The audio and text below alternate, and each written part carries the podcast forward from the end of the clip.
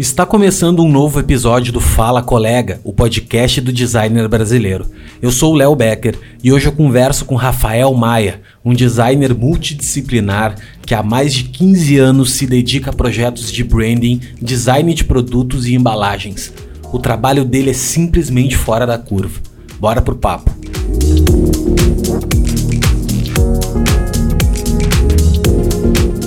Rafa, muito obrigado, cara, por tu ter aceito aí participar do podcast. É uma honra, cara, sou teu fãzaço aí de, de muito tempo, né? A primeira vez que a gente acaba conversando. Acho o teu trabalho, cara, fora de série e realmente são itens colecionáveis, é, são coisas assim que, que a gente não sabe como tu consegue projetar aquilo, né, de, de uma maneira tão impecável. Então, ah, muito obrigado mesmo por ter disponibilizado esse tempo para a gente trocar essa ideia. Não só para mim, acho que para todo mundo aqui do podcast. Para mim ficou muito claro que tem muita gente que, que, que acompanha esse podcast e, e, conseguir conversar com pessoas de alto gabarito, que nem tu, assim, é uma honra para nossa cena e para todo mundo. Eu acho que vai somar pra caramba isso aí. E assim, mano, queria, queria que tu te apresentasse um pouquinho para as pessoas que ainda não, não te conhecem. Uh, e saber, cara, como é que tu começou na história do design, como é que foi a tua trajetória, se quando tu criança era desenhista ou não era, ou tu teve alguns outros sonhos aí no meio do caminho, e em que momento o bichinho do design te mordeu e tu começou, cara, viu que era para ti o negócio, até o momento de hoje. Então, vou fazer bem breve a minha apresentação, normalmente eu faço, cara, eu fico um tempão falando, mas eu acho que teu trabalho ele dispensa aí elogios. Realmente tu é um, um profissional completamente fora da curva. E eu quero ouvir de ti um pouquinho para tentar entender e decodificar um pouco dessa, dessa, dessa genialidade aí por trás. E, mano, tá contigo aí o microfone. Fala, Léo. Putz, cara, satisfação aqui falar contigo. E é sempre bom, né, falar um pouco do, do nosso trabalho, falar um pouco da nossa área para estimular molecada que tá vindo aí. Nossa, tenho, tenho acompanhado, assim, é, redes sociais, né, bicho? Acho que ampliou um pouco o, o alcance, assim, de, é, de, de, todo mundo. E, e, nossa, tenho visto trabalho de muita gente jovem, trabalhos muito bons, assim, é, é, é massa a gente, a gente poder acompanhar e poder falar sobre isso para né, estimular essa galera que tá vindo aí nova agora. Então, bicho, falando um pouco sobre sobre o meu começo foi muito louco, assim, porque é, eu sempre gostei muito de, de tecnologia, né? Então eu meio que vim naquela geração do boom da internet, sabe? É, usava o Mirk, né? Tinha, eu, eu criei o meu, o meu na, na época tinha o meu próprio script de Mirk, entendeu? Então era, era, era meio metido com essa, essa parte tecnológica da coisa. E, e vim acompanhando né, a evolução da, da tecnologia, foi nos possibilitando fazer cada vez uh, mais coisas no computador. E o computador, eu digo, sempre está no centro do, do, do, que eu faço, assim, porque foi o que me carregou, assim, foi a onda que me levou para esse, esse lado do design, sabe? É, eu, eu, digo que hoje eu sou basicamente designer, porque eu, eu gosto de trabalhar em várias vertentes assim do design. Então eu não, não fico restrito ao design gráfico. Eu gosto de, de, de trabalhar um pouco com design de, de, produtos, e aí a gente sai um pouco dessa área basicamente do, do, né, do, do, do gráfico em si, a gente passa para outro, é, trabalhar com materiais, uh, com formas, com funções, com enfim. Então, é, é, eu digo que hoje eu sou um designer, basicamente. Né? Não, não me encaixo em nenhuma dessas uh, outras denominações. Assim, não sou basicamente design gráfico, sou. Então, isso meio que resume um pouco. É, me, vai me avisando aí se eu estiver falando rápido demais, que uh, quando eu engreno aqui. Não, mano, pelo amor de Deus. E eu, eu adorei já o início que. Quem acompanhou todo o podcast que sabe já, né? E eu, eu comecei exatamente assim. Eu comecei, na verdade, para mim, a paixão é os computadores. E até hoje é. Para mim, a tecnologia foi a porta de entrada.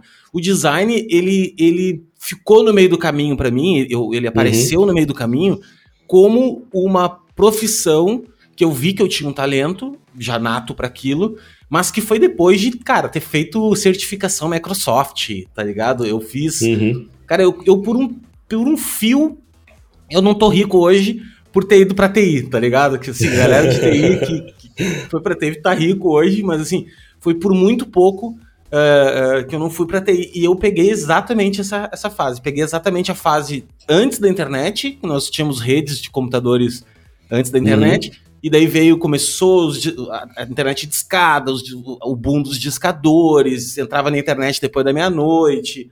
E, cara, e, e, e, eu apaixonado pelo computador. Aí tinha um Photoshop lá instalado um dia, e eu comecei uhum. ali mexer, fazer coisinhas, e eu, ali para mim foi o início. Então eu já fiquei muito à vontade, e, e não só tu também, cara, a Pri também começou muito por tecnologia também, e outros colegas nossos também, mais, mais um pouco mais velhos, assim, começaram por isso, assim, pelo, pelo computador, né? Que foi um advento, Sim.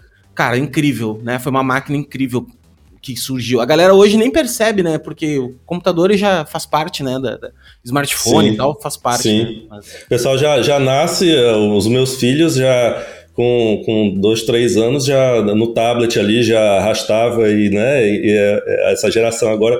Mas pra gente foi uma coisa assim inacreditável. Tanto que é, tinham os computadores e a gente ficava pensando e tentando inventar o que fazer com eles, né? O que mais a gente pode fazer? Nossa, o que mais dá para fazer com essa máquina, né? Então foi, foi bem nesse boom mesmo, assim. E pra ter uma ideia, eu, eu na época da escola, é, meus pais não davam assim, não tinha essa coisa de ganhar mesada, não. Eu ganhava um dinheirinho para eu lanchar na escola. Todo dia me dava aquele dinheiro que era o dinheiro certo que dava para lanchar na escola. E eu economizei, eu não, eu não lanchei durante um ano na escola, porque eu juntei essa grana que eu queria comprar, não sei se tu lembra na época, um Palm Top. Sim, nossa. Não, tu te lembra daquelas calculadoras que tinham, cara? Umas calculadoras que tinham memória. Aí, tipo, Nossa, lembra? Tinha o, cara, assim, era o. Era uma calculadora, pra quem não conhece. Uh, era tipo uma agenda era eletrônica. Uma agenda, uma agenda eletrônica. Agenda eletrônica. Isso. Então era assim, era um, era um, uma calculadorazinha ela, linda. Ela fechava, assim, tinha uma Isso. tampinha que fechava. Nossa, eu tive. tinha um visorzinho, assim. Aí, Nossa. cara, tu, tu colocava o nome das pessoas, os telefones das pessoas, os endereços. Cara, devia ser um processador, assim, é, ridículo, sabe? Mas aquilo já era... Era, era uma evolução, né? É. Já, já, então... Era assim, ah. sensacional. Nossa, agora tu. Eu nem lembrava disso, eu tive isso. Na época, nossa, eu ficava mexendo naquilo, né? Não tinha muito o que fazer, mas só de ficar ali, né? Você ficava passando, era, era muito bom. Não, é que não tinha. É que assim, cara, não. Eu acho até ruim isso por um lado, tá? Porque o excesso de informação que nós temos hoje, ela não deixa nós degustarmos as, as coisas do jeito que a gente degustava. Então, por Sim. exemplo, na época que a internet era discada, isso é papo de velho, mas é, mas é real, assim. Quando era muito, muito precária a, a, o acesso à informação, quando a gente tinha acesso a um blog, a um texto, cara, tu lia aquele texto durante uma semana, assim, entendeu? Tu é ficava, é pô, tu absorvia aquele texto. Hoje em dia, a gente é numa sociedade completamente. O conhecimento nosso está completamente fragmentado. A gente acaba Sim pegando um pouquinho de uma coisa, um pouquinho do outro, um pouquinho do outro, e esse monte de pouquinho não se soma numa coisa, entendeu? Fica uhum. tudo muito raso, assim, né? Então, Sim. na época, nossa, eu ficava de noite brincando com aquilo, não, vou botar a agenda dos meus amigos, mas ninguém tinha telefone, né? Então eu ficava, eu vou botar só o nome deles, o apelido, não sei o que, cara, era, era muito louco. Era muito louco. Hoje é, é, muito. Tudo é muito imediato e muito é, descartável, assim, né, bicho? Se pensar que é, eu, me dá uma angústia, às vezes, ver meus filhos assistindo um, uns vídeos, por exemplo, porque eles não assistem até o final, entende? Aí já pula, aí não, aí já pula pro próximo, aí assiste um pouquinho, aí já pula pro próximo, aí isso vai me dando uma angústia, assim, de que, nossa, né? Eu lembro na época que se retrocedendo, né, voltando à, à época do, de, de, do início dos, dos computadores e tudo mais, eu lembro que que nossa para baixar uma música era uma coisa inacreditável assim. Então e você escutava várias vezes exatamente né por toda essa dificuldade a playlist muito né limitada. Então você o primeiro é, videoclipe que eu baixei também nossa assisti várias vezes também. Então enfim é, é, hoje em dia, uh, como tu disse, é tudo muito fragmentado e parece tudo muito é, uh, descartável, né? Que você, é. é muito fácil você passar, uh, o volume de informação é muito grande. Então as coisas acabam se perdendo, né? Acabam se fragmentando. É bem verdade. E eu lembro que o meu primeiro contato, assim, com, com. Porque antes é aquela coisa, né, de que eu desenhava quando era pequeno, gostava de desenhar, eu sempre fui muito fã de, de aviação, então eu desenhava muitos aviões, sabe? E, sabe, com régua, aquela coisa bem retinha, sabe? Eu tive essa, essa coisa de, de, de sabe, de de, as, as linhas paralelas elas tinham que estar mesmo paralelas ali no papel, sabe? Aquela coisa. Leve toque. É. pequeno toque. É, é, isso é uma coisa, bicho, que até hoje eu não fui atrás, assim, de, de, de cuidar, de tratar disso, mas é, é uma coisa que, por exemplo, se eu estiver andando numa calçada que tem um padrão, eu tenho que pisar na sequência do padrão, entendeu? Eu tenho que é, andar. Toque o nome disso, cara. Transtorno obsessivo compulsivo, tá ligado? Mas assim, ó, aí o que, que eu acho? Eu, li, eu vi um livro, um documentário um dia que falava de um cara que tinha isso. Só que isso, se não é num grau muito alto, ele uhum. tem uma tendência a te ajudar, sabe? Assim, se não é um Sim. grau, por exemplo, assim, cara, de tu não conseguir sair de casa, porque, uhum. né, aquele, aquele lance problemático, ele tem uma tendência a te ajudar, porque tu, tu acaba prestando atenção, tu tem uma uhum. atenção mais plena, né? Porque Sim. tu tá ali focado, né? Tu tá vivendo, tu tá andando na calçada, então tu tá prestando atenção na calçada, né? Então, uhum. tem, tem essa tendência. Então, eu acho que se não Sim. for muito forte, tu, tu não é doente. Acaba ajudando, né? Isso aí. E, e, eu lembro que eu desenhava muitos aviões, desenhava também. É, eu ficava. A gente é, mudou muito de casa, assim, quando eu era pequeno. A gente mudava não só de casa, como a gente mudava de cidade também. Na época é, a gente morava em Belém, Belém do Pará. E a gente mudava porque a, a minha mãe e a família da minha mãe são lá do Pará, né? São paraenses. E o meu pai e a família do meu pai são cearenses. Então, a gente mudou muito entre, entre Belém e Fortaleza, assim, sabe? É, e, e de, de, consequentemente de casa também. Então, eu lembro que é, é, eu desenhava muito, sabe, planta baixa de casa, como assim, idealizando como seria uma, uma casa que eu gostaria de morar, entendeu? Então, tinha muito essa coisa de, ah, nossa, talvez ele vá né, gostar de arquitetura, seguir por esse caminho, assim tal. E quantos anos tu tinha, Rafa, nessa, nessa época? Tinha uns 6, 7 anos por aí. E, e pá, mas aí eu me perdi um pouco nessa coisa do desenho depois de um tempo. E não, assim, tentando traçar uma linha de tempo, eu não lembro quando real, realmente eu parei de, de, desenhar assim à mão, tanto que uh, desenhar à mão, qualquer coisa, até mesmo escrever, uma caneta, eu não tenho caneta, lápis aqui na minha mesa, não tenho nada já há muito tempo, muitos anos. Assim, quando eu tenho que assinar alguma coisa, eu tenho até dificuldade de pegar na, na caneta e voltar né, a escrever. Então, eu não lembro assim exatamente quando eu parei de desenhar. Mas no computador, eu lembro que um grande boom, assim, uma coisa que, um grande marco no, no, na utilização foi quando eu fui num evento da, não sei se você lembra da Macromedia, Óbvio. Eu sou, eu sou filho do Flash, né, cara? Pronto. Sou filho do Flash e, e filho do, do Fireworks. Falecido Fireworks. Fireworks, Freehand, né? Freehand. Freehand eu, eu admito que eu não, eu não peguei muito, cara, porque na época eu não. Não sei se eu não tinha o que fazer no freehand, uhum. sabe assim? Não, não, não, não, tinha atinado para isso ainda. E, e, eu fui. E o que me mordeu primeiro foi a, o web, assim. O web uhum. foi o que me mordeu. Eu lembro que Sim. eu tive um site na época. Cara, eu, eu quando chegou Nossa. a internet, e eu pensei, não, mano, eu preciso fazer um site. Aí eu fiz um site. Eu sempre gostei muito de música eletrônica. E daí eu fiz um site de música eletrônica, tudo no front page. Lembra do front page? Nossa, front sim, page usei um... muito. É, o front page era tipo um Word, é, tinha um Word, usei Excel, muito. PowerPoint e o front page. Era um, era um software de desenvolver web, assim. E, cara, era horrível, mas eu fazia, quer dizer, dava para fazer tudo ali, as tabelas, sim, tudo por tabela. E, e, eu, e, o que me mordeu primeiro foi o web, não foi a parte uhum. gráfica, nem assim, a parte impressa, né? E eu acho que o, sim. o Page, PageMaker não. Ele era. Freehand, ele era tipo o Illustrator, né? Ou. É, sim. Ele era mais vetorial, né? Uhum, era, era assim. Assim como o Flash também, né? O Flash era, era é desenho vetorial também. Não, e o Flash é, é, também, é. é. Só que a gente usava é, para web, né? Tipo... Sim, sim. E, e, eu ganhei um. Nesse evento, eu ganhei um CD de instalação da suíte da, da Macromedia. E aí veio com, veio com Flash, veio com a, a, os, os softwares básicos, né, da época. E eu me lembro que o Flash foi assim, amor à primeira vista, bicho comecei a usar e comecei e pai, eu não parava de usar, assim, eu usava todo dia, o tempo que eu tinha, e criando, assim, animações e, e criando... Tinha um site também na época, já avançando um pouco na, na história, eu tive, criei um site também para mim e tudo. E assim, o Flash foi foi realmente um, um, o divisor de águas, assim, na, na, na foi o que desse, definiu a minha entrada no design, assim.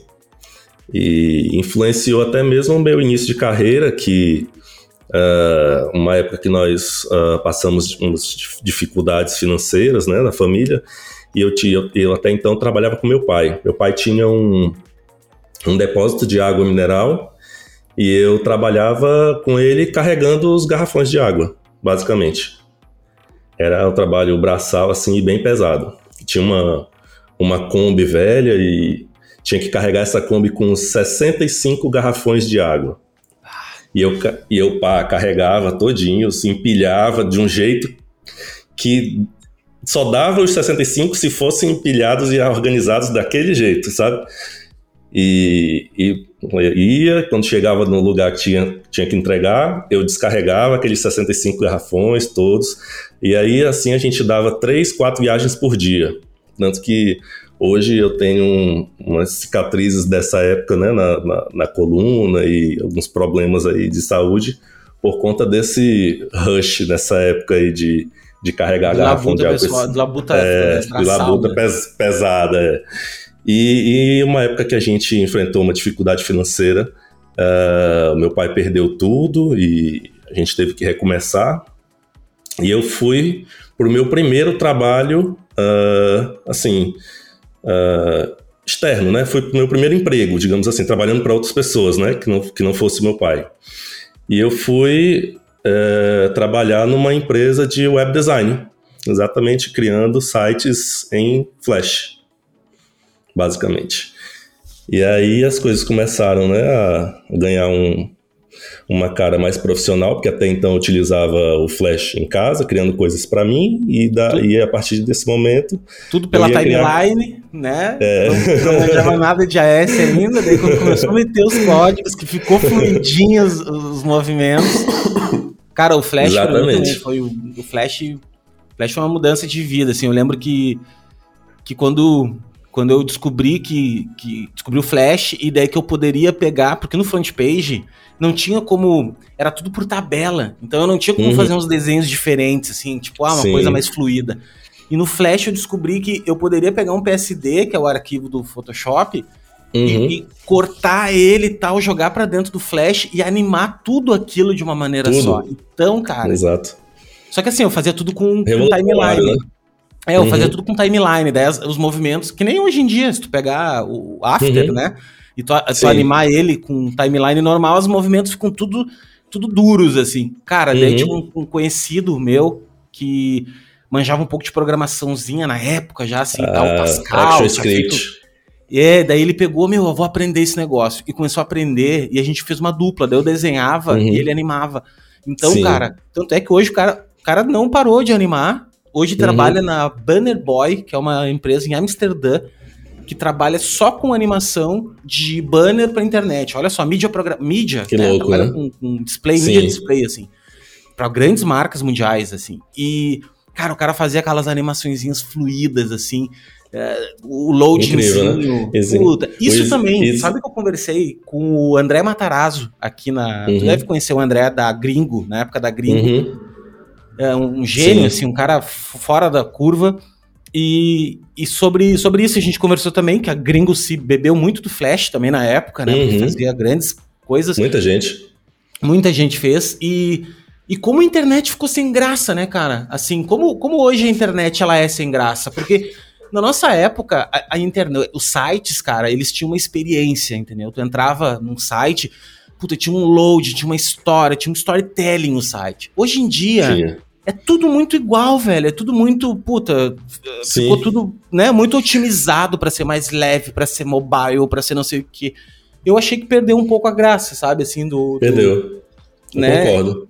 E, e, era pra, e não era para ter sido, porque hoje nós temos uma banda larga absurda, nós temos smartphones que rodam coisas muito melhores que rodavam, e não. E a gente opta hoje pelo lance rápido, porque o Google precisa entregar muito rápido, porque, né? E, e a gente perde no, no.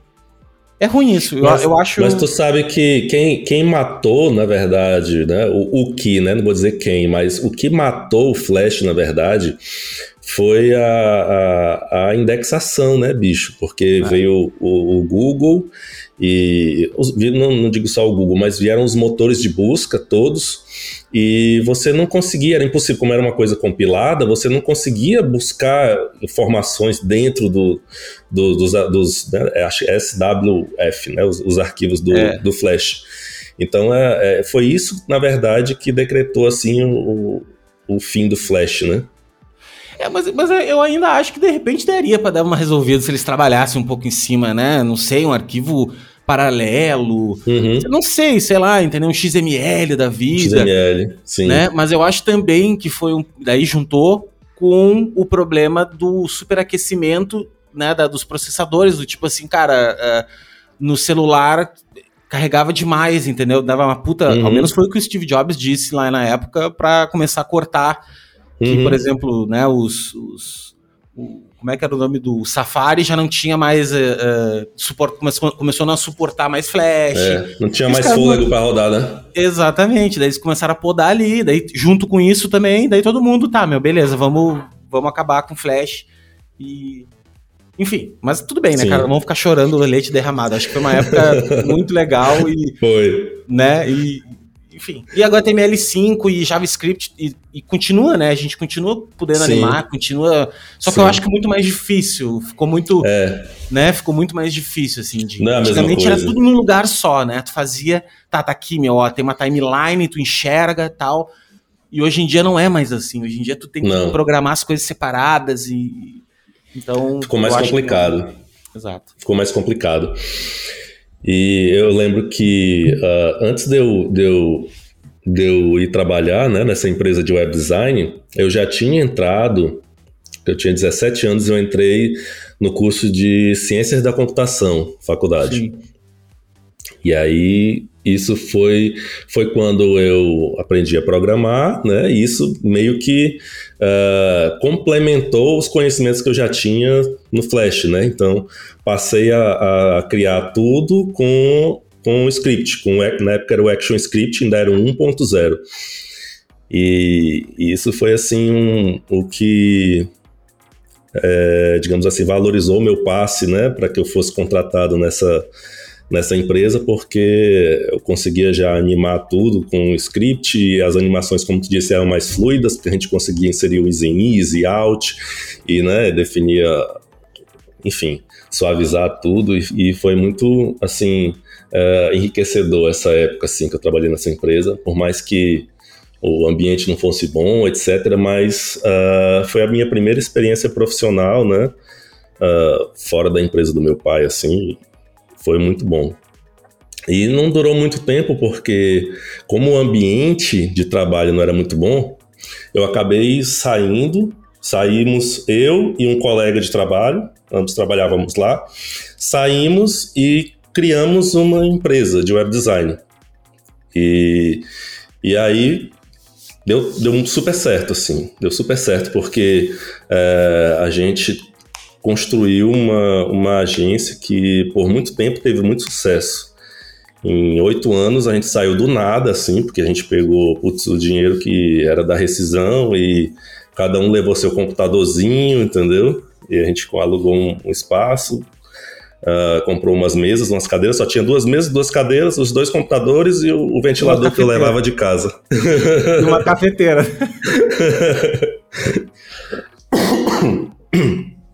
Tô um pouco gripado, desculpa. Não, relaxa. E, e deu super certo, assim, bicho. Deu super certo que as coisas começaram a, a crescer, a crescer, a crescer. E a gente depois começou a contratar e, e, entrou um terceiro sócio que era o comercial e as coisas começaram a ganhar outro vulto, né? Outro, outra cara. E foi assim, foi muito bom, bicho. Foi muito bom. A gente, eu lembro que foram, eu fiquei oito anos na empresa. Da criação, que a gente começou mesmo do nada, assim. E no final a gente já atendia, nossa, muito, a gente trabalhava para muitas empresas da, da, da, da, moda, né? Que a gente atendia muitas empresas de, de, de confecção e, enfim, atendia a, a Rede Record e, e aí eu passei por essa transição que no começo a gente criava basicamente sites em Flash, né? E, e eu conseguia criar como tu disseste, um, um sites que eram verdadeiras experiências para os clientes de moda, para apresentar aquela coisa que eram os conceitos da coleção, entendeu? E, e eu recortava, eu lembro, recortava as, as imagens né, dos ensaios fotográficos e reconstruía os fundos e conseguia fazer as imagens se, se construindo na tela, entendeu? Então isso foi um, um grande diferencial, acho que foi um grande boom assim para a empresa. E o ramo, ramo de moda uh, propicia muito isso, né? O, uhum. o, ramo de moda tem essa, essa linguagem, né? Esse, esse, é muito legal trabalhar com moda. Eu gosto muito, assim. Porque Sim. tem essa, essa questão realmente de design uh, gráfico muito aplicado. E o Flash, uhum. na época, nossa, era, era pronto para isso, né? Sim. E a gente, eu lembro que na época até foi no início, a gente criou até uma, uma loja virtual em Flash. Aí nessa época já era o ActionScript 2.0 e a gente. eu preciso contar uma história então sobre isso, que é o seguinte, cara. Eu tava nessa aí do Flash também, né? Daí um... eu comecei a trabalhar com um cara que tinha uma agência um pouco maior e eu cheguei lá para ser o cara da internet e tal, já tinha uma certa experiência. E nós pegamos uma, um super de um cliente, cara. Um cliente grandão do, de fábrica, fábrica de leite. O cara tinha uma. Era leite espiar. É uma, aqui no Rio Grande do Sul é um. Putz, é um uhum. dos maiores que tem, assim, né? E, e eu inventei de fazer o site dos caras todo em Flash. Só que era um site, cara. Era um site gigante, era um site com produto, com. com... Mano, não, não tinha por que ser em Flash, entendeu? Não tinha cabimento sem Flash. Sim. E eu não sabia fazer, entendeu? Eu, eu sabia a mecânica, tá, meu, beleza, vamos fazer assim tal. Fui na. Botei no, no. Não me lembro do site que era a D Online, acho que era um site assim que tinha uns Freela. Encontrei um Freela meu, o cara não sabia nada também, velho. E nós já tinha assinado o contrato, a gente tinha pago uma parte. Foi a época que eu chorei, juro pra ti. Sabe aquele projeto que tu chora, assim, tu, tu, Sim. tu não tem experiência ainda e, e, tu não sabe como tu vai sair daquela. Foi essa a sensação. Cara, eu não sei como eu vou sair dessa. Foi super engrandecedor, porque eu acho que na vida é, é nas merda que tu aprende, sim, não é na, na, na boa. E, meu, começamos a fazer, começamos a fazer, e não dava, e não dava. Foi aí, numa dessas choradeiras de madrugada que eu tava desesperado, que eu encontrei meu sócio. Aí, assim, eu encontrei um sócio que daí a gente abriu um negócio que nem vocês abriram, assim, mesma situação. Uhum. Ele me ajudou nesse projeto, era um cara que já manjava disso. Uhum. E deu super certo. A gente chegou a ter 15 pessoas trabalhando, ganhamos prêmio e tal. Surfamos essa onda do Flash, assim, sabe? Do, do, do foi uma agência digital muito legal, cara, muito boa mesmo, assim. Então, uh, eu lembro dessa, dessa sensação também, assim, de, cara, fazer loja virtual. Não era uma loja virtual, mas era um site que não precisava ter sido. E eu me meti a patagança, porque eu sempre fui o cara que, que fala, fala o que dá para fazer, entendeu? Se alguém me disser Sim. o seguinte, Léo, olha só, dá para fazer, dá, velho. Dá para fazer. E eu cobro, faço e depois eu vou dar um jeito de descobrir como é que eu faço, assim, sabe? Tem um lado cara... bom e um lado ruim, né? O, o, e, até hoje deu certo, né, cara? Volta e meia dá uma chorada, mas faz parte. Né? Cara, que, que incrível isso, porque eu, eu sou muito assim também, bicho. É, surge alguma coisa, eu digo assim: primeiro, eu tô afim de fazer, tô afim de fazer. Eu sei fazer? Não sei fazer. Mas a oportunidade está aqui e eu, tô, eu, eu tenho vontade de fazer. Eu fecho e aí eu me viro, entendeu? Aí eu vou descobrir como é que eu vou fazer isso. Tá entendendo? Eu faço muito isso. isso é, e tu sabe que isso é meio um pouco loucura, né? Porque. Mas, é... mas cara, tu tá sendo pago pra aprender. Pra mim é isso. eu penso assim, cara, alguém tá me pagando pra mim aprender. Eu não fico pensando, não, o cara tá me pagando que eu já sei. Não, ele tá me pagando. Mas assim, é que hoje, hoje eu acho assim, cara. Primeiro de tudo, esse é o conselho que eu dou para todo mundo. Eu não tô nem aí se, ah, não, porque tu tem que saber, velho. Assim, ó. Tem coisas na vida que tu não vai saber antes de começar a fazer. Tem coisas que não tem jeito. A não ser que tu vá te formar num curso super especialista, blá blá blá. blá. Tá, beleza. Ponto um. Ponto dois. Se tu é um cara curioso, um cara que tem que tem acesso à internet, principalmente, principalmente hoje, assim, que tu botar no Google como construir um reator nuclear. Tem como construir lá. Só tu não vai ter acesso, uhum. de repente, ao plutônio, tu não vai ter. Mas tem como. A, a, a teoria tem, tá ligado? Uhum. Então, assim, não tem desculpa de tu não descobrir, velho. Uh, nós estamos na era do conhecimento, cara. Então, tipo assim. Uh, Doméstica, Udemy, uh, uh, EBAC, cara, tem 500 escolas, 500 cursos pequenininhos, do tipo assim, Cara, eu quero fazer uma embalagem em 3D. Não sei fazer. Mano, o que, que eu preciso para aprender? Pô, cinema 4D. Eu, eu descobri que os caras fazem cinema 4D. Vou lá no Google, velho. Curso, curso de cinema 4D. Cara, em 4, 5 horas eu aprendo o mínimo necessário para E assim tu uhum. vai indo, velho, entendeu? E o máximo que pode acontecer é tu não ganhar um pila nesse projeto e contratar uhum. alguém para fazer. Tipo assim, ó, meu, Sim. cobrei 10 mil reais pra fazer esse negócio. Mano, não, não vou conseguir fazer. Vou chamar um mano que, mano, olha só, cara, vou te abrir o jogo. Eu, eu cobrei 10 mil, tá? Sei lá se tu ia cobrar 20, se tu ia cobrar 30, mas eu cobrei 10. Tu me ajuda a resolver? Porra, cara, com certeza tu vai arranjar alguém que vai te ajudar uhum. a fazer. E naquele processo ali, tu vai aprender, entendeu? Porque o cara, né, vai te, te, te mostrar e tal. Então eu, eu não vejo nenhum ponto negativo, assim, a, a Nunca vejo um ponto negativo em tu chutar a bola e sair correndo para cabecear, sabe? Sim. E se tu te der mal no meio do caminho, tu ainda vai aprender a, a que, opa, não chuta tão forte, né? Não, não chuta tão forte, senão tu não vai conseguir buscar. Né? Então, verdade. Então... é verdade. E, e aí deu, deu muito certo a empresa na época, né? Do, da agência de flash. E aí veio veio o fim do Flash. Putz, aí eu fiquei assim, o que, que eu vou fazer, né? Porque uh, todo o conhecimento que eu tinha acumulado e, e especializações, nossa, aí aquela coisa de uh, certificados da, já, já era Adobe, né? Certificações e tralalá, entendeu? Aí uh, tu era, como dizer assim, você é o, o pica das galáxias numa coisa que não existe mais, entendeu? Que não serve para nada mais, que não tem mais nenhuma função. E aí eu tive que me reinventar, né? E aí saí, até, foi até na época que uh, eu saí da agência, decidi por sair, estava num momento bom, mas por motivos pessoais e meu pai faleceu e a gente decidiu, a minha mãe, né, queria ir embora para Belém e aí, putz, um momento assim, vamos, né? É, família em primeiro lugar. E aí a gente foi embora para Belém, larguei a empresa. É, para ter uma ideia, eu assinei um papel transferindo para o meu sócio as minhas cotas. Fui lá, fui lá no último dia para me despedir de todo mundo. Peguei e disse: Olha, a única coisa que eu quero é o meu computador, o computador que eu trabalho. Aí está, claro. E a cadeira? E...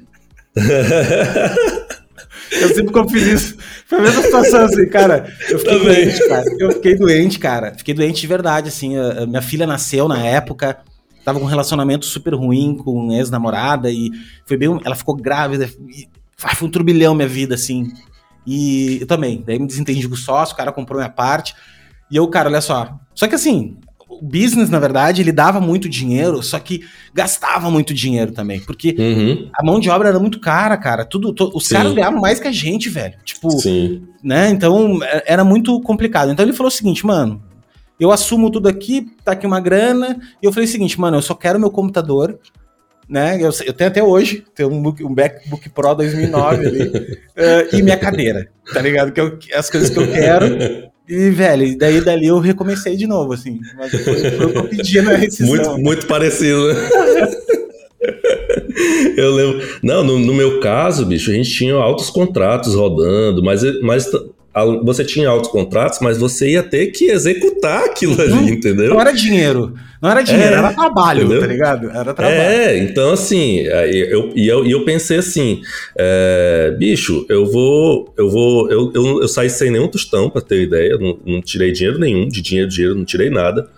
Porque eu digo assim, cara, ele vai ficar com, com tudo isso aí para executar, entendeu?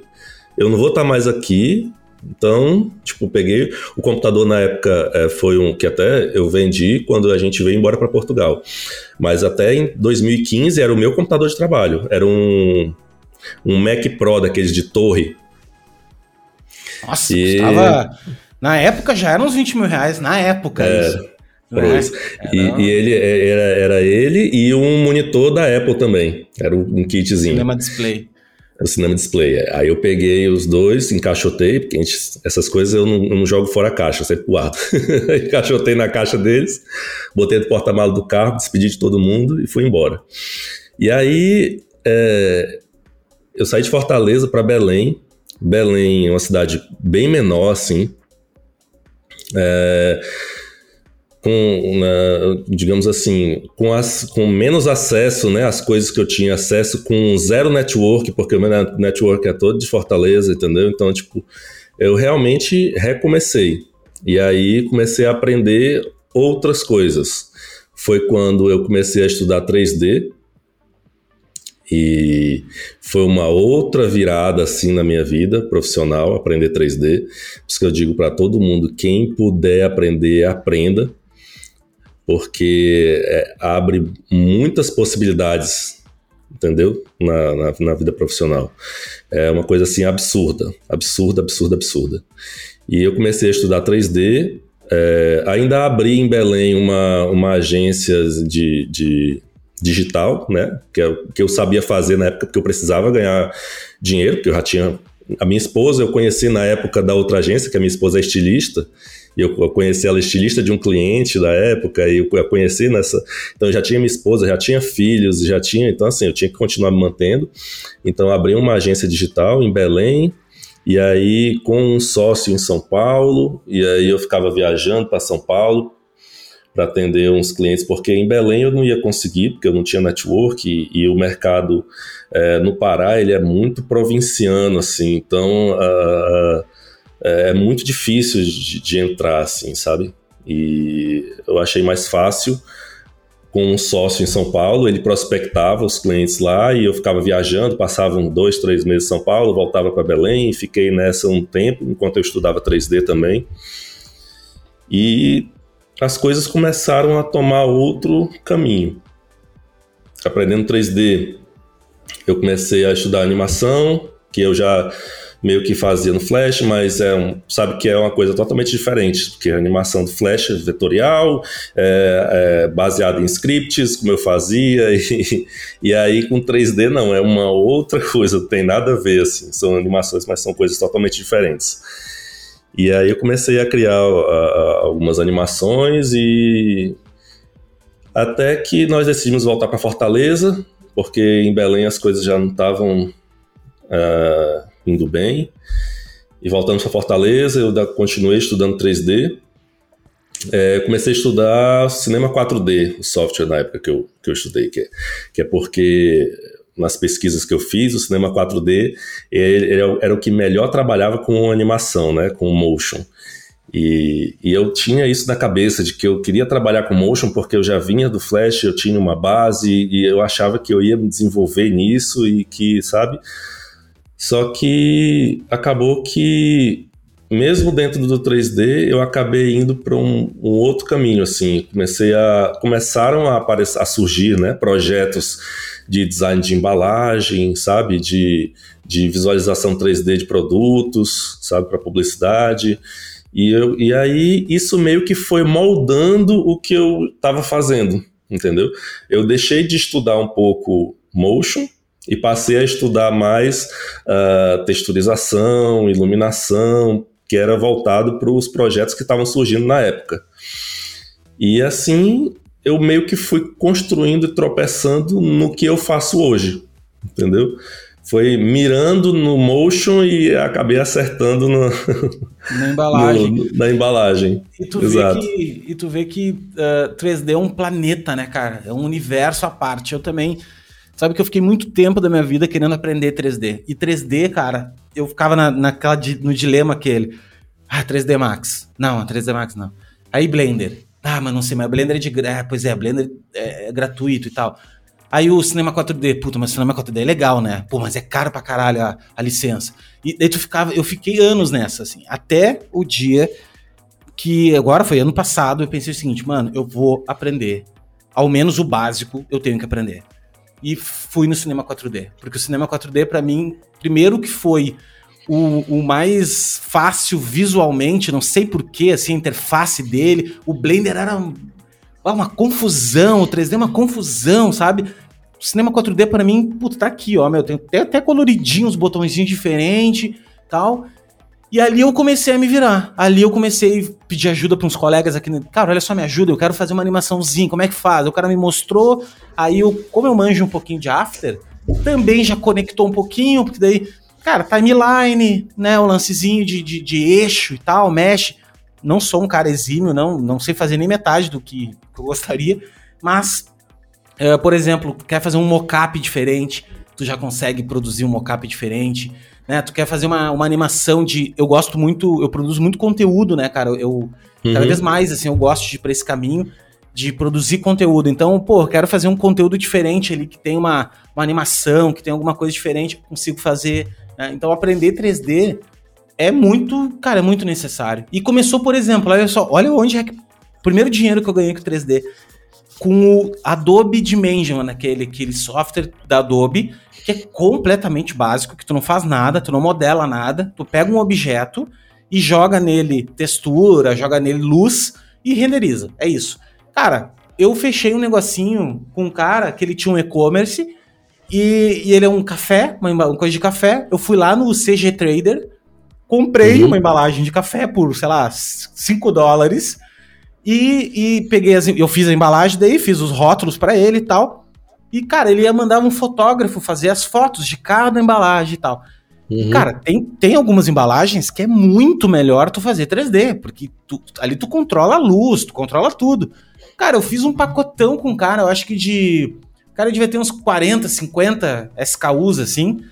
E Nossa. eu fiz tudo em 3D, velho, pro cara. Ganhei uma grana, cara. Assim, uhum. primeiro, primeiro projeto que eu percebi que, opa, parei, velho. Meu, 3D dá um puta dinheiro aqui, sabe? Dá, um, dá uma uhum. grana muito boa, né?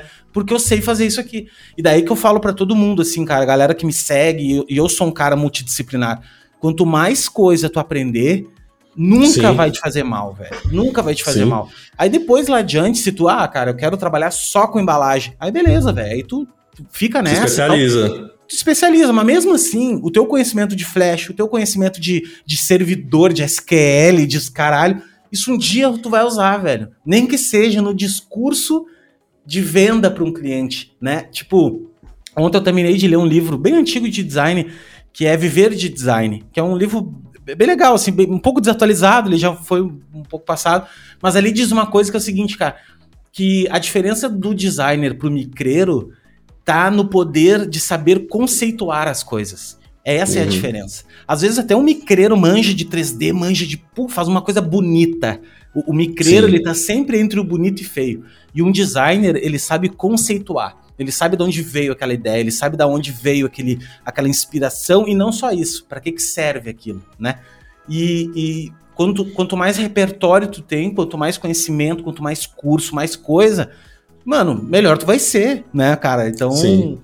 Então é isso. Então, Com 3D, certeza. estuda em 3D. 3D é foda. Com certeza.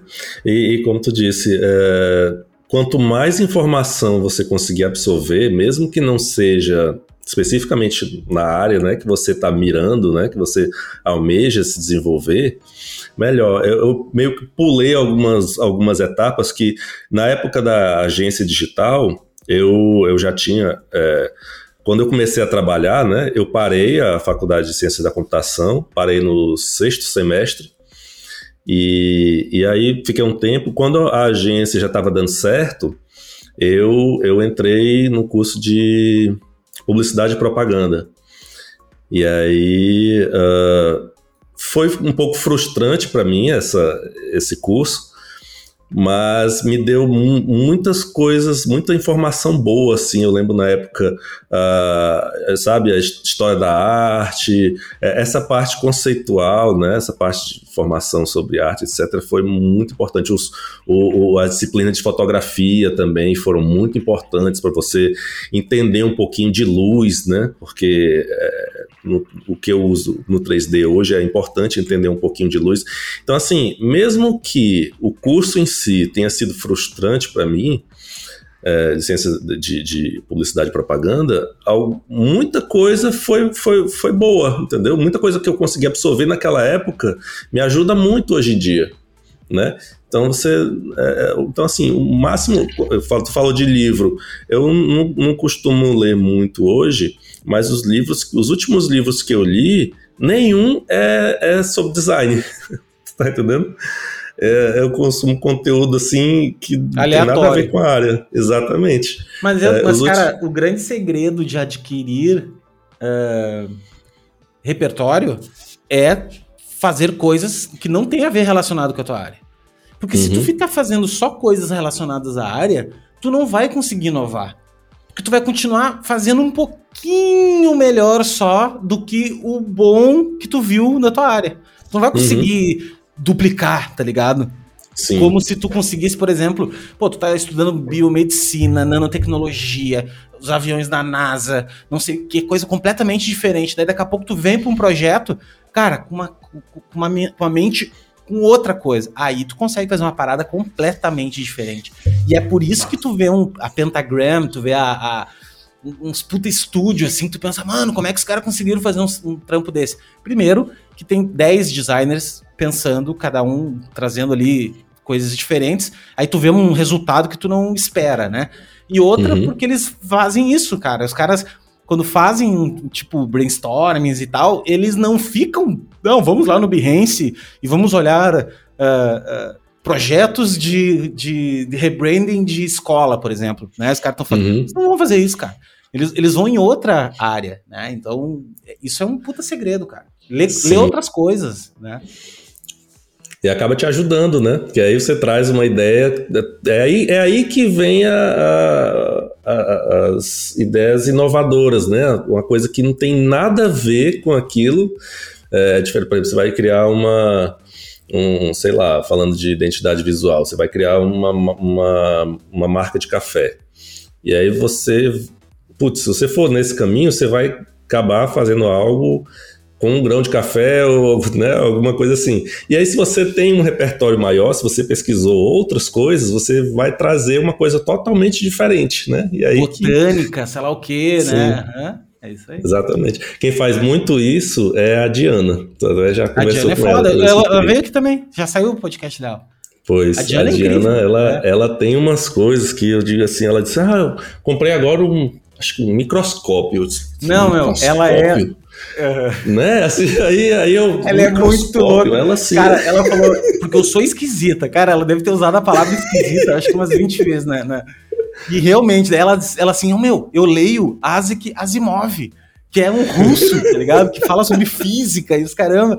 E ela é bem. Cara, eu adorei falar com ela, assim. E, e é muito bom se ver, assim, né? Porque a gente vê pessoas que realmente a gente se sente, às vezes, muito curioso e se sente muito e, e acha que tá errado. E não, cara, quanto mais curioso tu for.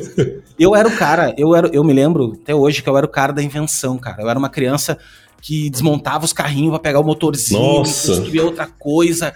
E eu adorava pilha, pegava as pilhas, ligava o motorzinho no fiozinho. Eu, eu vivia fazendo isso, cara. Sabe assim, uma coisa.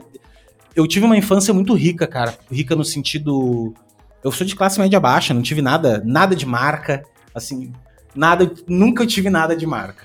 Minha mãe era aquela mãe que me dava tudo. Por exemplo, uhum. se meus amigos tinham um skate, ela ia lá e comprava um skate. Mas era um, um chiquete, tá ligado? Era, era um skate com aquelas rodinhas de, de sabão, tá ligado? Os caras tinham cara tinha rodinha de gel e eu tinha de sabão. Mas eu tinha. Não dava para dizer assim que. Ah, não tinha. Uhum. E, e, eu lembro que meu pai sempre investiu muito também, assim, cara, na época da escola aparecia lá uns. Lembra no colégio? Tinha alguém que ia vender alguma coisa. Aí, ah, vamos vender aqui, eu lembro até hoje, um kit de desenho. Daí vinha um espelhinho, que não era um espelho, Nossa, era um vidrinho. Lembra dessa? cara, meu Deus. Era um vidrinho. Tu colocava o vidrinho assim, assim tinha um, era um vidrinho, um pedacinho de vidro, assim, sei lá, por. Uh, tinha 15 centímetros por 10 centímetros, tipo uma, uma A5. E daí, tu, daí tinha um, um tu colocava ele de pezinho, ele tinha um lugarzinho que tu parava, e vinha umas folhas, vinha um packzinho de folha com vários desenhos. E daí tu colocava isso de um lado do vidro. No outro lado do vidro, tu botava uma folha em branco. Então, quando tu olhava através do vidro, tu enxergava o desenho do outro lado. E daí tu desenhava, Nossa, velho. Era um trans... Eu... Como é que era? Era tipo um transmutador, uma coisa assim. Né? Nossa. Né? Isso, Isso vendia, eu acho, na época, não sei se era, era que passavam na escola vendendo as na coisas. Na escola, no pré. É, no pré. É. Cinco cruzeiros custou isso, eu me lembro. Eu lembro que eu levei uma nota de cinco cruzeiros, uma nota vermelha, assim. Olha só como são. É, memória, né? Visual, né, cara? E meu pai sempre investiu. Tanto é que na época também tinha um. Uh, não era telecurso, mas tinha os, os, cursos à distância. Lembra assim que tu assinava e vinha pelo correio todo mês e tal. Meu pai assinou para mim um curso de desenho. Aí o primeiro era uma como desenhar uma maçã. Eu me lembro assim. Porra, mas já era tri difícil, velho. Era, era, eu me lembro que eu não fui até o muito final, assim. Acho que foi o segundo ou terceiro. Mas eu lembro de uma série que meu pai assinou para mim, que chamava Descobrir. Que era uma, uhum. tipo uma enciclopédia que vinha numas pastas assim, e todo mês vinha um envelope. Um, era um envelope. Era um envelope colorido, tinha acho que 60, né? Era, e, cara, era incrível aquilo. Sensacional, sensacional. Sensacional. E tinha um, um, jogo também, né? Que tinha umas cartas que tu recortava. Uh, tipo um quiz, assim. Meu, que, que incrível, velho. Aquilo ali. Incrível. Uh, e, e, eu até fiz um post um dia, um dia desse, eu encontrei, fui na casa da minha mãe e tinha ainda umas coisas guardadas e tinha assim experiências científicas e tu, ah, mano, isso ali, aquilo ali era viver, entendeu? Não era Era, era incrível. Era incrível, bicho. Eu lembro que quando eu fiz 15 anos, no aniversário de 15 anos, o meu avô, ele me deu o meu presente, foi uma enciclopédia, enciclopédia Larousse Cultural. 24 livros, assim, livros. aquela coisa, sabe? É, aquilo era incrível. É. Bem isso. É, então, bicho, pois é, aí é, eu me perdi até onde, onde, onde Não, a gente daí tá, daí a gente pegou falando. e eu queria saber o seguinte: em qual momento daí tu voltou pra, pra, pra Salvador, né? Pra Fortaleza. Pra Fortaleza, desculpa. Tu voltou pra Fortaleza e, e, e como é que chegou, daí como é que, como é que tu chegou aonde tu tá hoje, assim? Tipo, cara, tu mora em Portugal hoje, em qual momento que tu sentiu, assim, que que, pô, ah, meu, meu lance é embalagem e virou realmente. E, e, hoje tu produz peças, assim, né? Esse, esse que é o lance, tu falou lá no início de design de produto, né, cara? Hoje tu desenvolve produto também, né? Porque tu, por exemplo, tu faz uhum. muita, muita embalagem de whisky ou de bebidas, né? uhum. né? Que normalmente te possibilita esse tipo de projeto. E tu projeta uhum. uh, uh, o objeto em si, né? O próprio uhum. objeto, a própria garrafa é não é só o rótulo, no caso, né? Isso. E como é que isso. chegou nisso? Assim, qual foi o projeto que tu pegou que, putz, é, entrou? Cara, isso foi, isso foi, como, te, como a gente disse, na loucura também. Não sabia, não tinha nenhuma informação de como criar. Eu já já estava um pouco mais maduro no 3D, já conseguia fazer umas coisas mais interessantes, já tinha um domínio melhor da ferramenta né? Eu comecei, como eu te disse, no cinema 4D, também porque eu, eu acho que o cinema 4D ele é o software que tem a melhor curva de aprendizado, assim. Ele, ele, a interface dele é muito simples, é mu você sozinho, sozinho você consegue aprender cinema 4D. Você não precisa fazer curso. Se você sentar e estudar um pouco todo dia, você consegue aprender. E, e, me deu uma base muito boa, porque lá eu aprendi o, o conceito do 3D, né? Até você se acostumar com. Eu lembro que até o primeiro objeto que eu fiz, eu modelei só na viewport frontal. Então eu, eu modelei ele todo assim. Aí quando eu fui para viewport perspectiva, que eu girei, tava tipo uma, coisa estava na frente e a outra estava lá atrás, então ele estava uhum. todo desconstruído o objeto, né? Porque. Eu sofro pra caralho isso. Eu vou arrastar um negócio quando vê o troço tá lá, tá, tá lá, na é. Tá bem bonitinho. Puta, legal. Daí eu vou dar um render, o troço tá todo com luz diferente, assim, todo esquisito. Porque tem uma parte que tá lá atrás, assim, né? E, e quando você traz pra frente, ela tá até maior do que o, o outro. Então, tá... Cara, o 3D é um inferno, na verdade. É, é. Então, eu, o cinema 4D me permitiu uh, me acostumar. Foi, foi bom porque a interface era fácil, então eu, eu pude me familiarizar com essa coisa de ter a, a, o, o terceiro eixo, né, o Z, e organizar os objetos ali dentro. Para mim, foi assim um desafio maior, porque essa questão do toque é, como é que eu posso dizer? Por exemplo, quando eu estou criando alguma coisa no, no Illustrator, no, isso é outra coisa, né? No Illustrator eu uso pouco para criar, mas quando eu estou criando, eu, até hoje, eu desenho, isso é, o pessoal vai, vai, vai cair matando. Eu desenho no que hoje é o, o, o que era o antigo Flash, que hoje é o Animate. E tu desenha então, nele? Desenho Nem no Animate. Nem tem software, eu acho, velho. Eu desenho no Animate, porque a mesma interface do Flash funciona da mesma forma, deve funciona então todas as marcas que tu vê no meu portfólio, identidade visual, tudo foi criado no Animate, foi desenhado no Animate. Tipo, tu tem uma rigidez cognitiva completamente instaurada.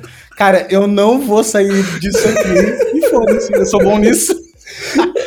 o dia que eles pararem com o Animate, acabou a empresa, acabou a firma. Acabou, acabou, me lasquei. Caralho, vou até baixar, eu, vejo que tem no pacote aqui e eu não...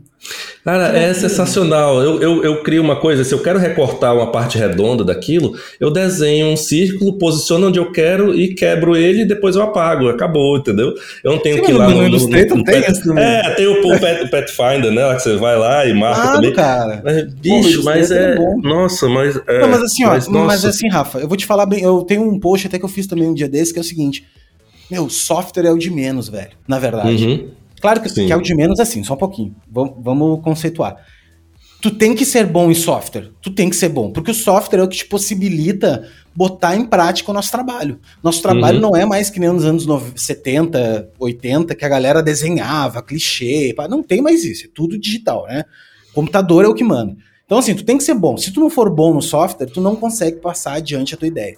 Porém, uhum. se tu faz isso no Excel, se tu faz isso no Paint, se tu Mano, interessa, velho. O interessa uhum. é que no final tu consiga exportar um arquivo que o cliente consiga usar lá, que seja uhum. um arquivo em curva, em vetor, para o cara poder usar e ponto, mano. Se tu fez isso convertendo na internet, interessa. Aí tu faz do jeito que tu quiser. É a minha opinião. Exato. Tanto é que, por exemplo, eu gosto muito de software. Então, assim, cara, eu, eu uso Photoshop para Photoshop. Figma, por exemplo. Figma é um software uhum. que eu descobri que, para mim, o Figma é o software mais sensacional que existe. Inclusive, uhum. se tu começar a mexer no Figma, tu vai ver, cara, que essa história de, de recortar, de fazer um, um redondo e cortar e tal, ele é muito mais fácil que o Illustrator. E ele é um hum. software vetorial. O Figma é um software Entendi. vetorial, velho. Não e assim, conheço, a, curva, a curva de aprendizado do Figma é numa tarde. Ele tem meia dúzia de menus só. E, não tem 500 uhum. menus, entendeu? Então é muito fácil. Os caras chegaram ao ponto da simplicidade que deixaram ali só o necessário. Mais que uhum. aquilo uhum. é um plugin. Tá, baixa um plugin Entendi. aí e usa. Né? Então, Nossa. software de menos. Não, Interessante, viu? Interessante, não conheço o Figma. Vou até pesquisar Figma é depois. é incrível. E eu, e eu, então, eu desenho no, no Animate, e aí quando eu chego no resultado que eu quero, claro, eu exporto em SVG, importo no Illustrator e aí dá segmento ao baile, entendeu? Mas o desenho mesmo é no Animate. Eu faço como eu fazia antes, porque a, a, a minha cabeça ela já está treinada para aquelas ferramentas, para tudo como funciona ali dentro, entendeu? Então, para mim é mais rápido, é mais fácil trabalhar daquela forma. E aí depois eu, claro, exporto, levo para o Illustrator e aí é, finalização de arquivo, né? A coisa toda tem que ser no Illustrator. Mas o desenho básico mesmo é eu faço no Animate. E, e eu tenho essa questão do toque, é como até conversando com o Vitor Vaz, com o pessoal do grupo que a gente está, é, ele me limita em determinadas questões, como por exemplo, é, eu tenho que andar com determinado elemento, ou se eu traço uma linha ou qualquer coisa, eu tenho que andar em números pares, entendeu? Então, tipo, eu ando de 10 em 10 ou de 20 em 20, se eu tiver que andar 7, isso aí eu já não consigo parar ali, entendeu? Eu tenho que Sim. andar mais 3 para poder e isso é uma, não deixa de ser uma limitação, entendeu? Total, isso é que nem quando tu tá no Illustrator e tu tá com o pixel grid, grid ali, ligado. É, ligado. Aí o troço Exato. vai, puta, todo torto. Né? Vai ficando todo torto. Então, assim, tudo eu tenho que andar assim. E, e no 3D é impossível você fazer isso. É impossível você manter essa linearidade assim, entendeu? Porque uh, para enquadrar o objeto, para quando você vai aumentar já é através da, da, proporção, não são números fixos, não é uma escala fixa, né? Então, então assim, é, foi um trabalho muito grande de reprogramação cerebral para eu poder utilizar o, o 3D. E o cinema 4D foi muito importante nisso. E aí, quando eu cheguei no que no, no, no, render, né? Porque aí você vai, você modela tudo e depois você tem que renderizar. Na, na, na renderização, eu sentia que o cinema 4D não eu não conseguia avançar mais. Por mais que é, ele avançou muito nos últimos anos, tanto que hoje você vê coisas renderizadas no motor interno do cinema 4D incríveis. Mas na época, ele foi um limitador. Eu não conseguia avançar porque o software não me entregava, não conseguia um resultado melhor. E aí eu tive que aprender outro software. Eu digo, bom, ou eu aprendo um motor é, externo, né, de renderização, ou eu aprendo outro software. Aí eu preferi aprender outro software, que é o que eu uso hoje, que é o, o, o Modo. É o software que eu uso hoje. De fazer 3D. E, de 3D. Ele tá, mas é assim, tão... deixa só uma coisa técnica. O, 3, o, o cinema 4D, por exemplo, tu pode usar, tem a engine dele para renderizar, uhum. mas tu consegue usar outras engines, né? Sim. E sim. daí tu pega aquilo e joga para pega tudo todo o esquema vetorial, né, que ele gera lá, todo uhum. os, os, polígonos e tal e roda. Aí tu tem que aprender como fazer em outro lugar, é isso? Isso, porque as texturas uh, você tem que criar nesse outro software, no outro motor, entendeu? São texturas Entendi. exclusivas desse motor, porque é aí que aí que tá a mágica da coisa.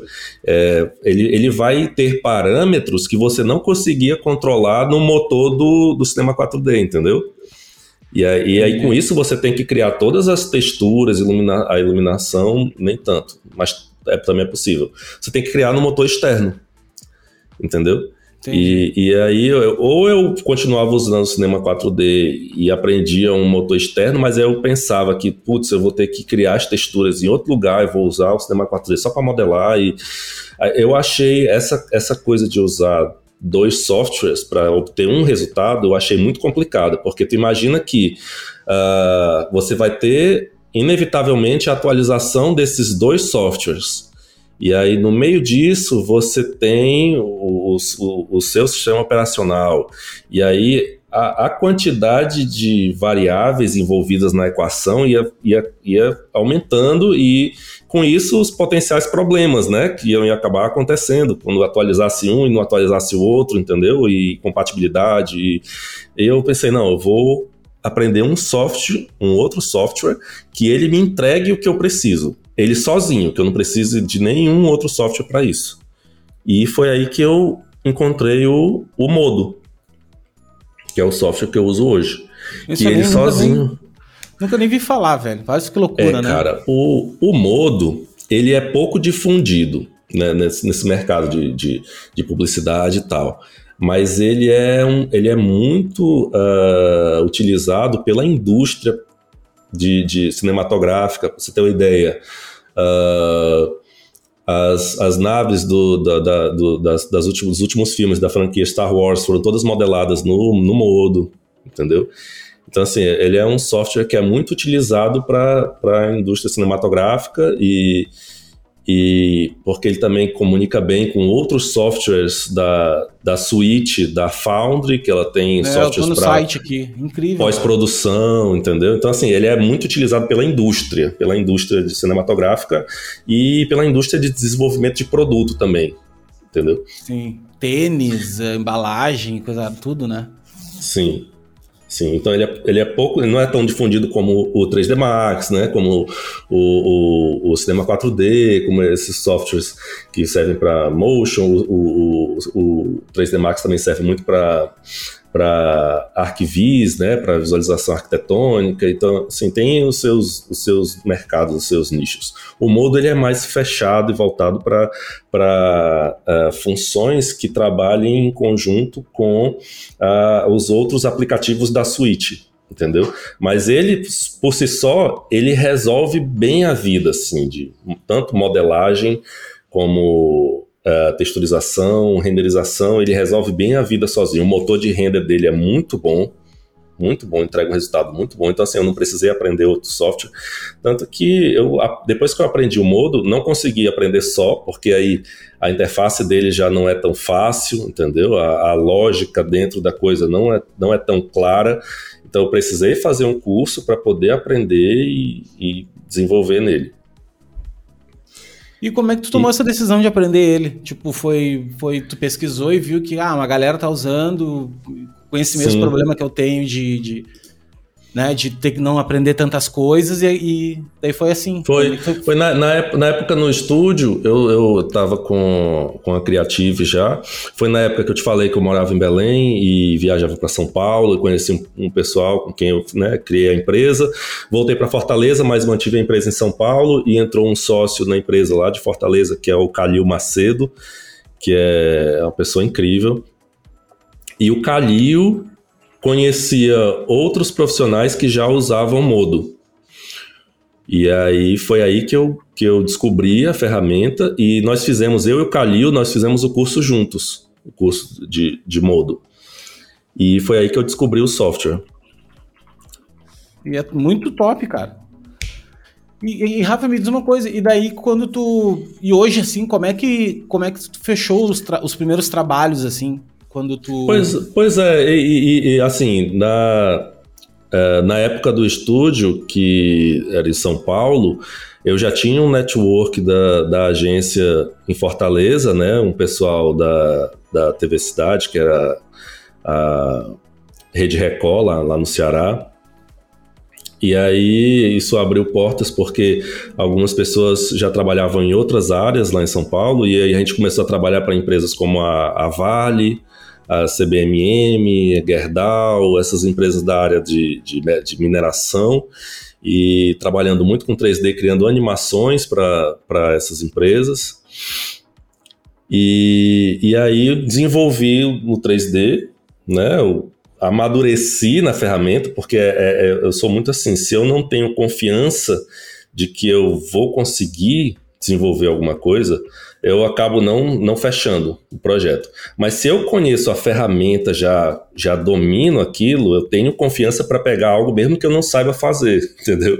Porque você, você, quando você sabe o software, já é metade do caminho, né? Sim. É, o, o que tu vai executar às vezes não é tão importante, né? O importante é tu, por exemplo, assim, vou te dar um exemplo. Se eu tivesse que pegar hoje um projeto totalmente em 3D, eu, uhum. eu acho que eu não pegaria, entendeu? Porque assim, uhum. eu, não, eu não sei fazer a parada. Mas uma coisa é assim, ah, Léo, tu tem que fazer todo o rebranding de uma marca, mas que tudo que eu vou ter que fazer Cara, eu posso, eu posso não ter feito nessa escala tão grande, mas eu sei fazer, velho. Então, assim, é uma questão. Uhum. É um trabalhão, mas eu sei fazer, isso. né? Então. É isso. Você, por exemplo, você, um projeto 100% em 3D, digamos que você não fechasse, mas um projeto de design de embalagem que você vai entregar uns renders do produto, você fecharia. Não, vou de boa, né? vou de boa. Uhum. Exato.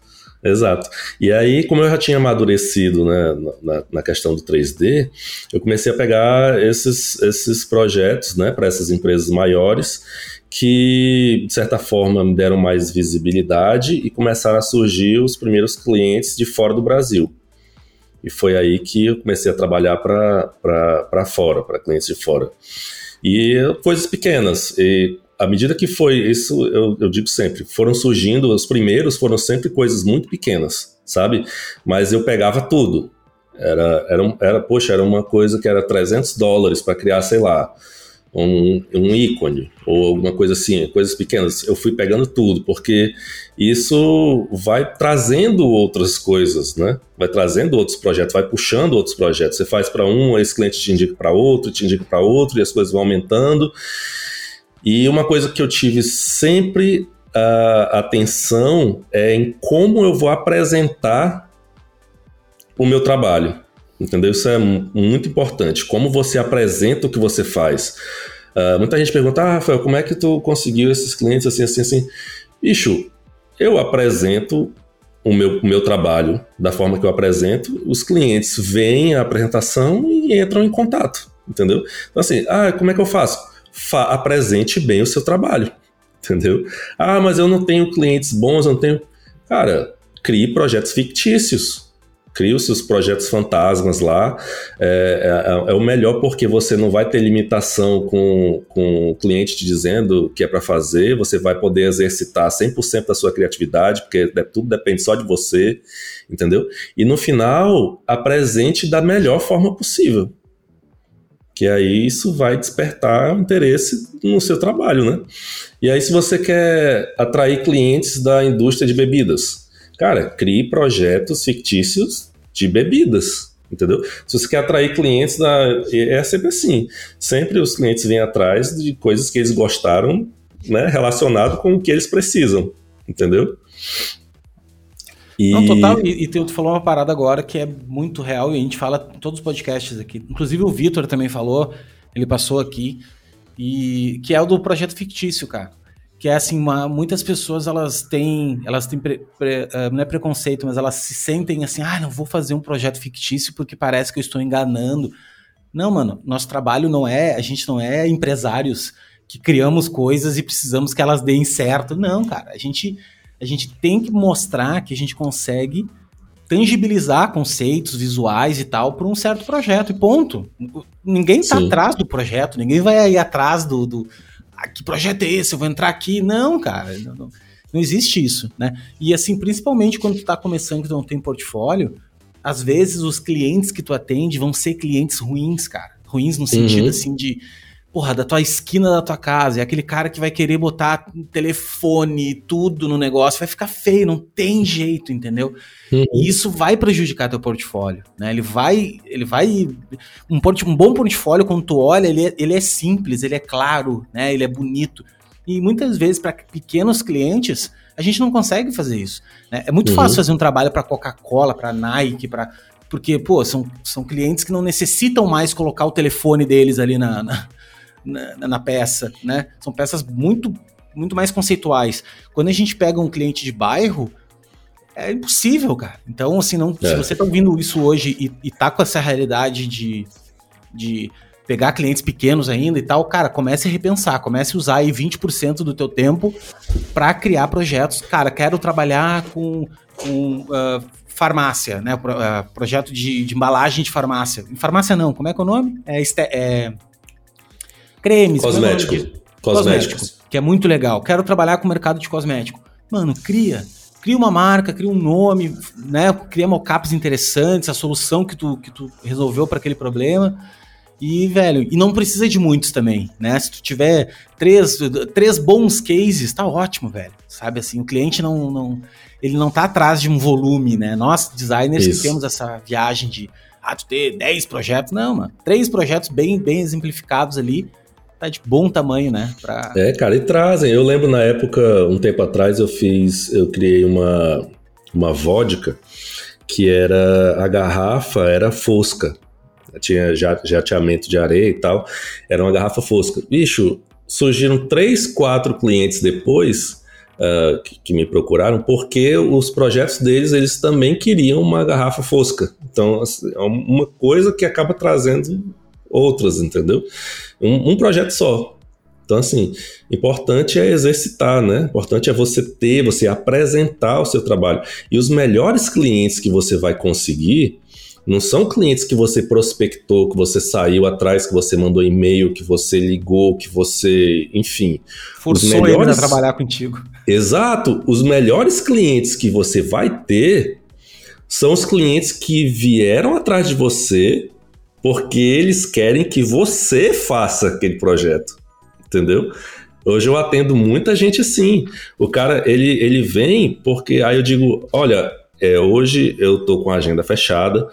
É, assim, você pode esperar o projeto para. Não, não posso esperar o projeto assim. É, você não pode esperar. Então é o seguinte: eu posso te indicar. Eu faço sempre isso com pessoas e profissionais que eu confio, que eu sei que vão entregar um resultado excepcional.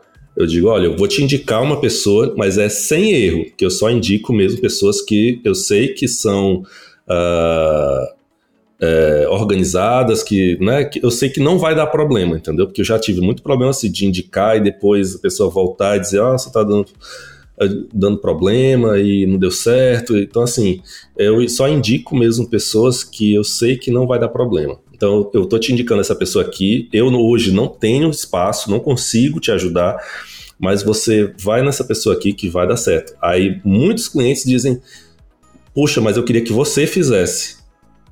Quando é que você pode? Aí eu digo data X. Então, putz, eu vou esperar então. Esse é o melhor cliente possível, porque é o cara que ele está interessado no teu trabalho, entendeu? Então, assim, você pode cobrar um valor legal porque ele quer que você faça, entendeu? É, é diferente de quando você putz, é um cliente que você está mandando e-mail para ele, oferecendo seu trabalho. E como é que você atrai esse cliente que quer que você faça o projeto? apresentando o teu trabalho da melhor forma possível, porque ele quer o projeto dele apresentado da mesma forma. Entendeu? Então, putz, cria um projeto fictício agora, cara, não tenha pressa, sabe? Putz, eu tenho que, eu tenho que, tô precisando, tenho que criar. Cara, trabalha aquilo, sabe? Uh, apresenta, cria uma apresentação foda, cria com calma, sabe? Uh, estuda direitinho, procura referências e, putz, faz uns três, um, dois, três. No primeiro, capaz de você já ver um resultado, entendeu? Porque você apresentou uma coisa bem feita, o cliente está vendo que foi apresentado, bem apresentado, entendeu? Então, isso é o que acaba trazendo esse tipo de cliente. Essa é a, a grande sacada da coisa. Não, e, e, tu falou uma parada que assim, que eu sempre falo para todo mundo, né? Quando tu vai atrás de algum cliente, tu tá numa posição de fraqueza, por um lado, porque tu que tá atrás deles, né? Então, uhum. tu, tu, acaba na negociação tendo que muitas vezes aceitar um, um, valor que ele tenha disponível e tal. E no momento que tu atrai o cara a vir até ti, através de uma indicação, através de expor teu trabalho, tu tá numa posição de força, né? Porque tu tá, uhum. o cara tá querendo trabalhar contigo, né? As regras são tuas. Então é muito importante isso, né? Que a gente faça. E uma outra coisa também, que tu falou que é o lance do trabalho fictício, que às vezes um trabalho, se tu fizer um trabalho bem produzido, bem feito, bem profundo, com explicação, com videozinho, com 3D, com tudo que tu puder fazer, cara, aquele trabalho ali vai te trazer todos os outros. Tu não precisa ter trabalho nenhum mais, assim. Tu manda aquele trabalho, por exemplo, ah, eu quero trabalhar com nutrição, vou trabalhar com nutricionistas. Mano, faz um case de nutrição. Faz um case animal, com história, com problema, com isso. E manda um PDF pra pessoa. Cara, todos os nutricionistas que vierem até ti, tu vai mandar aquele PDF. Porque tem uma coisa que o, o, o BRL, o BRL acho que foi que falou, ou foi o Vitor faz? Acho que foi o Vitor. Uh, o Vitor falou uma coisa para mim que me caiu muito uma ficha, que é real. Que é assim, ó. Cliente, ele não quer ver trabalhos é, ele, não quer, ele não tem muito a, a, expectativa de ver vários tipos de trabalhos. Ele quer ver se tu tem algum trabalho do segmento dele, né? Então ele, ele dá muito mais importância para um trabalho de, por exemplo, o cara é nutricionista. Se tu tiver um trabalho de nutricionista dentro do teu case, é aquele Bom, trabalho que ele. Né? É, mano, é aquele trabalho que importa para ele. Porque ele vai ter a segurança. Opa, pá, o cara trabalhou num trabalho de nutrição, o cara sabe do que eu tô falando e tal. Porque na cabeça dos clientes, eles não têm essa, esse espectro criativo que nós temos de conseguir correlacionar outros, outros segmentos. Então, assim, quando ele olhar uma embalagem de uísque, na cabeça dele, meu, ele pode ser lindo aquilo, mas na cabeça dele, ele não consegue fazer a conexão de que um cara que fez uma embalagem de uísque será que ele vai conseguir fazer uma marca de nutrição? Sabe assim? Ele não tem isso. E é total verdade. Então, então muitas vezes, perceba que se você quer atender um nicho, tenha realmente bons projetos daquele projetos nicho. Daquele né? nicho. É, Exato. Tanto é que tu é um cara que tem um nicho muito claro para mim, assim. Que é, tipo, ao menos aparentemente no teu portfólio, que são bebidas. Eu vejo muito assim, cara, embalagem de gin, tu fez vários lindos, embalagem de tequila, embalagem de, de whisky, embalagem de vodka, coisas, projetos desse segmento, né? Porque eu uhum. acho que um projeto vai conectando ao outro, né? Alguém vê um. Behance, um projeto teu, e, puta, eu quero também, velho. E daí o cara vai atrás e. Então, então, muitas vezes, em vez de tu ficar preocupado em ter um monte de projeto mais ou menos, de várias coisas, tenha um bom projeto, né? Às vezes, um bom projeto, ele te traz todo, todo o resto. Né? Com Invista, né? É a velha regra de Pareto, né, cara? 80-20, né? Investe. Exato. Se é de você pegar, imagina que você, ah, putz, eu vou pegar uma grana, vou investir em, em anúncios, em, em impulsionar publicações no, sei lá, no Instagram, vou vou investir uma grana para criar anúncios ou, ou no, no, no, YouTube, né? Ou no, criar lá uma campanha no, no AdWords, enfim. Cara, o nosso tempo ele é dinheiro. Então, assim, invista o seu tempo em criar um projeto desse que vai atrair as pessoas. É muito melhor do que você, às vezes, queimar uma grana em anúncios que, de projetos que não são tão interessantes, né? Eu, por exemplo, então, hoje eu, não, eu não, já há muito tempo eu não, eu não faço nenhum tipo de publicidade, não invisto em nada. Crio os projetos, ponho lá, disponível, né, posto e os clientes vêm atrás porque eles querem coisas relacionadas com aquilo que eles estão vendo. É como tu disse. Tem muito projeto de bebida. Então, assim, a quantidade de empresas de, de, de bebidas que, que, que entram em contato querendo criar alguma coisa é insana, entendeu? Então é sempre assim, crie projetos no nicho que você quer atrair, que funciona, funciona mesmo. É, e todo nicho tem muito, né, cara? Então, tipo assim, cara, pô, nutricionista, mano, tem todo todo semestre se forma milhares de nutricionistas.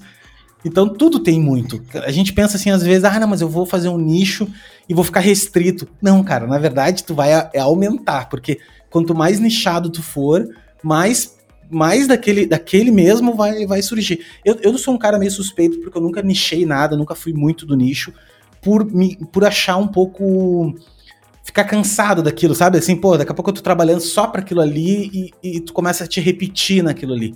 Então, uhum. eu, como abracei sempre muito tipos de projetos diferentes, acabei não ficando exatamente no nicho. Mas hoje eu, eu, eu percebo muito claro isso, assim, sabe? Quando, principalmente uhum. quando eu dou, dou aula ou faço, ou faço algum curso, alguma coisa, como é importante a gente nichar, porque fica mais fácil, né? Tu conhecer o público e tudo Sim. mais. Com certeza. E aí você passa a entender um pouco mais, né, dessa, dessa área, né? E como a gente já disse que o conhecimento é importante, fica mais vai, ficando mais fácil, vai atraindo cada vez mais gente, você começa a criar agora aquela, aquela coisa, não cair no óbvio sempre, né?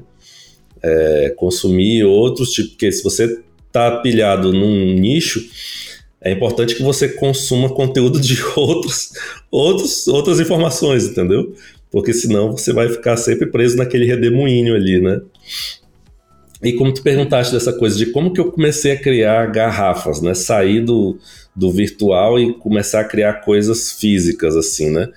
Uma coisa que me ajudou muito, porque até então o 3D eu utilizava para criar representações digitais de, de, né, de embalagens e de coisas assim, mas era restrito ao digital terminava a imagem ali bonitinha, é, aquele era o resultado final do trabalho. E em 2016 eu comecei a trabalhar, recebi um convite para trabalhar é, fixo, é, tipo não era por demanda, não era por projeto, para uma empresa israelense. E eles eram uma empresa, são, né? Porque eu não trabalho mais com eles, mas a empresa é gigante hoje eles criavam produtos, uh, produtos táticos, digamos assim, que é, eles tinham um contrato que, pá, não sei lá se eu posso falar muito, mas que o produto que era desenvolvido um produto novo que era desenvolvido durante um ano, ele era exclusivo do, sei lá, do exército de Israel, entendeu? Uhum. Coisa assim. Então, durante aquele um ano, o produto só, só poderia ser vendido para eles. Depois de um ano, ele poderia ser liberado para o pro, pro, pro público, né, em geral, para o mercado civil. Então, era uma coisa assim, não vou dizer com certeza ou exatamente, porque também não sei se eu posso falar. Mas. Está sendo grampeado até hoje pelos é... israelenses. pois é. Porra, longe, né? Já pensou, né? Cara, o exército vai... ah, tá louco. Até hoje, tem uma, teve... até hoje tem uma, uma, umas câmeras escondidas por aí, tu não sabe. Pois teve um dia que eu entrei em conflito, assim, não em conflito de brigar, mas a gente entrou no embate em relação a, a uma. Um, eu, como designer, eu queria o, o design que fosse mais interessante. E o, o engenheiro, ele queria uma solução que fosse é, tivesse dentro daquilo que ele já tinha projetado. Então a gente entrou meio que no embate, eu e ele, a gente conversando, né? É, é, no, que era, é, era o dia todo no Skype com eles. Então era, era assim, era trabalhando aqui o 3D e vamos aqui, mandava para eles e aquilo e outro, que era desenvolvimento, desenvolvimento de produto. E aí a gente entrou nesse, embate, eu com o engenheiro. E aí, em determinado momento, o, uma outra pessoa disse assim: ah, cuidado que o, o fulano, né, ele, ele é do, do Mossad, né? assim, quem sou eu, né? Acho que a sua solução é, é Cara, ótima. Eu não sei como eu não tinha pensado nisso antes. E, velho, deu, sem portfólio, sem nada, bloqueei o cara. Alô. Porque era assim, eles, eles eram todos, desde o proprietário, todos, eu não sei como é que funciona isso lá, mas eu acho que todos eles têm que passar pelo exército em algum momento e receber treinamento, etc. E todos eles eram do exército de lá. E eles me mandavam fotos, às vezes, no, durante, utilizando os produtos, entendeu? Lá, todos parametados, né? Aquela coisa toda. E, bicho, eu passei, acho que um ano e um pouco mais de um ano trabalhando com eles. É, eu era responsável pelo design dos, dos produtos e trabalhava em, com a equipe toda, né, de engenheiros e tudo mais. E foi aí que eu consegui transpor essa barreira do digital com 3D. É, comecei a criar coisas em que eu tinha que ter o domínio da, da, da dimensão né, das coisas, entendeu? Para que. Volumetria, uh, né? Exatamente, uh, ter o controle dos materiais, porque o material X ele vai expandir com o calor e o material Y não, e, e quanto, quanto que vai ser essa expansão para poder, sabe? Então, assim, é, essa esse período que eu trabalhei com eles foi assim incrível, incrível. Eu absorvi muita informação, muita informação mesmo. E me permitiu começar a criar coisas para fora do mundo digital, né? Utilizar o 3D para criar coisas reais. E eu lembro que até depois que eu, eu, aí eu parei de trabalhar com eles por assim tive uns problemas também pessoais e precisei uh, virar o meu foco para, um, enfim, para o meu filho e que precisava, né? E eu, eu tive que parar porque eu não ia conseguir ficar o dia todo com eles, porque eu tinha que parar constantemente para resolver alguma coisa, ou enfim, aí eu tive que parar de trabalhar com eles, mas foi assim incrível. E quando eu parei, eu comecei a pegar uns projetos de design de produto. Foi na época que surgiu uh, uma marca sul-africana que queria que eu criasse um, um design de alguns produtos para eles, os eletrodomésticos. E aí já foi por conta própria mesmo, eu, eu passei a, a criar o design desses produtos. E aí já com ah, o domínio dessa coisa, né? Onde é que foi a internacionalização que eu perdi o fio da meada? Onde é que internacionalizou o trabalho? Cara, isso. Porque tu já tá em Israel essa, aí, essa época aí, tu já é, tava. Já foi, já pra... foi dois, 2016, é. Mas a internacionalização começou em 2000 e... 2012. Em 2012. Nossa, faz tempo, faz bastante 2011, tempo. É, 2011, 2012 começaram, surgiram os três primeiros clientes internacionais foram dos Estados Unidos. Eu criei a identidade visual para três empresas de lá dos Estados Unidos. Surgiu na época que eu estava com a empresa que eu te disse que eu ia para São Paulo, voltava, na época atendia Vale, várias empresas assim, e esse network meio que trouxe esses projetos. E esses três projetos iniciais foram projetos pequenos, o cliente queria, um queria que eu criasse o ícone, outro queria que eu criasse só o logo, mas, por exemplo, esse do logo, eu criei uma identidade visual, uma identidade visual gigantesca para ele, entendeu? Então, assim, fechei com o cara para criar um logo, ele me pagou para criar o logo, mas eu entreguei um projeto gigantesco, entendeu? Quando o cara recebeu, ele disse assim: putz, tá entendendo? Nossa, isso aqui e aí ele passou a indicar para outras pessoas e eu passei a atender essas outras pessoas e comecei a publicar esses projetos. E aí isso foi virando, né, uma coisa que foi trazendo outras coisas, outras coisas, entendeu?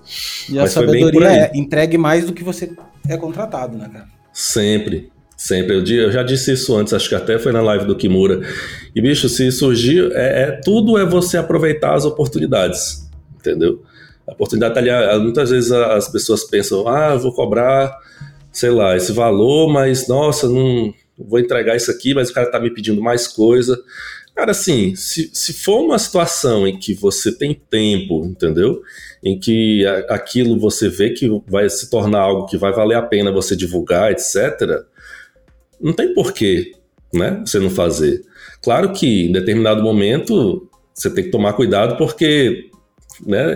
Tem pessoas de todos os, o, o, o, os tipos, todos né? Os calibres, né? Sim. Exato. E aí, de repente, você pode estar numa situação em que a pessoa está tirando proveito, né? Aí já, mas já não é aí, interessante. Cara, mas assim, Rafa, eu vou te dizer, cara, isso aí é uma questão da experiência também. E, e tu nota. Tu já nota, assim, uhum. na. Sim, você início. identifica. Sim. É, no, no, início, assim, tu já nota quando a pessoa tá de má fé ou quando, quando ela tá numa posição de puta, não, tô precisando, sabe? Ou coisas assim. Uhum. É uma, mas é experiência, né? Isso aí tu só consegue Sim. adquirir com a experiência de saber. O primeiro projeto que eu fiz de, de, de design de garrafa, o cliente ele me procurou para criar o design do rótulo. Pra você ter uma ideia.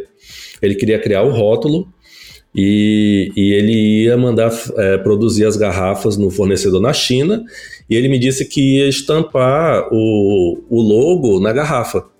Aí eu pensei, aí eu pensei, né? Então pronto, o projeto era isso. O escopo do projeto era criar o rótulo para bebida. E ponto. Era isso. Ele tipo não, não tinha mais budget para nada além disso.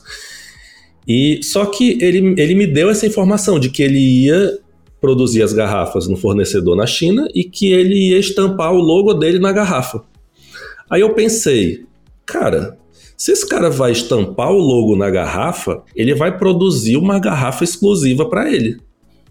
Certo? Por que não criar uma garrafa com design exclusivo? Já que ele já vai que produzir essa garrafa. É, já que ele vai. Mas, mas putz, o cara não tem orçamento para isso, ele não vai conseguir me pagar. Cara, eu vou fazer. É, Entendeu? É, isso é oportunidade. Isso é oportunidade. oportunidade. É uma oportunidade que tu tem de, de só um pouquinho, cara. Eu tenho a oportunidade aqui de fazer um design de um produto que lá na frente o cara vai imprimir esse troço, cara. Tu imagina isso, né, velho? Então, foda-se se eu vou queimar mais 50 horas, investir, entendeu? Exato.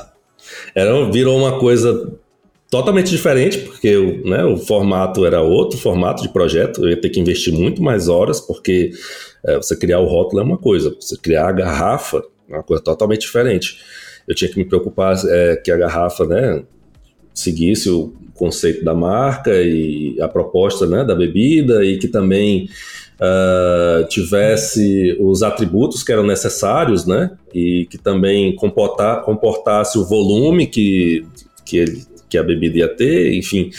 Então, aí eu entrei naquele processo. Eu, sei fazer? Não sei, mas eu consigo, entendeu?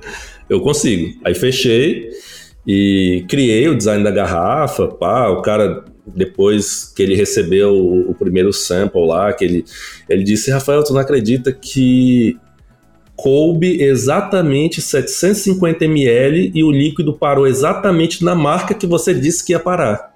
Aí eu disse assim, claro. né? Lógico que, né? Não por arrogância, mas disse assim, fui eu que fiz. Aí ele achou graça, aquela coisa toda. Eu calculei, né, cara? Calculou pra isso. É, aí ele achou graça, foi interessante pra caramba. Mas, e, e, aí foi legal porque no rótulo, ele até, né? Putz, o cara, tu imagina que o cara queria criar o rótulo para bebida, ele queria, ele queria que eu, que eu, sei lá, usar imagens do shooter, entendeu? Para poder compor o rótulo, etc. Eu criei uma coisa totalmente diferente, totalmente diferente para ele. Criei o design da garrafa sem cobrar nada dele.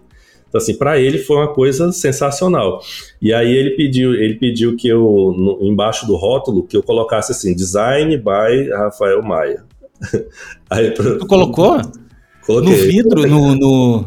No rótulo, no rótulo. Ah, cara, é animal. Aí, eu, aí putz, foi, foi muito massa isso aí. E era da onde mesmo, foi muito cara? legal. Da África do Sul.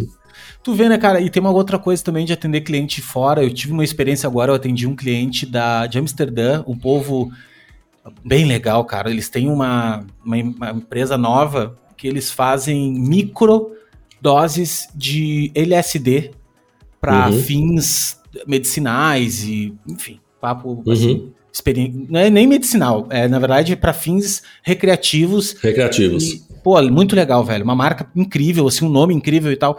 E eu percebi como a cultura é diferente. Por exemplo, lá uhum. com eles era um alemão e uma e uma holandesa. E cara, os caras muito diretos assim. Eles sabiam uhum. exatamente o que eles queriam. Eles não tinham assim um, ah, pois é, eu não sei porque eu tô indeciso. Não, não.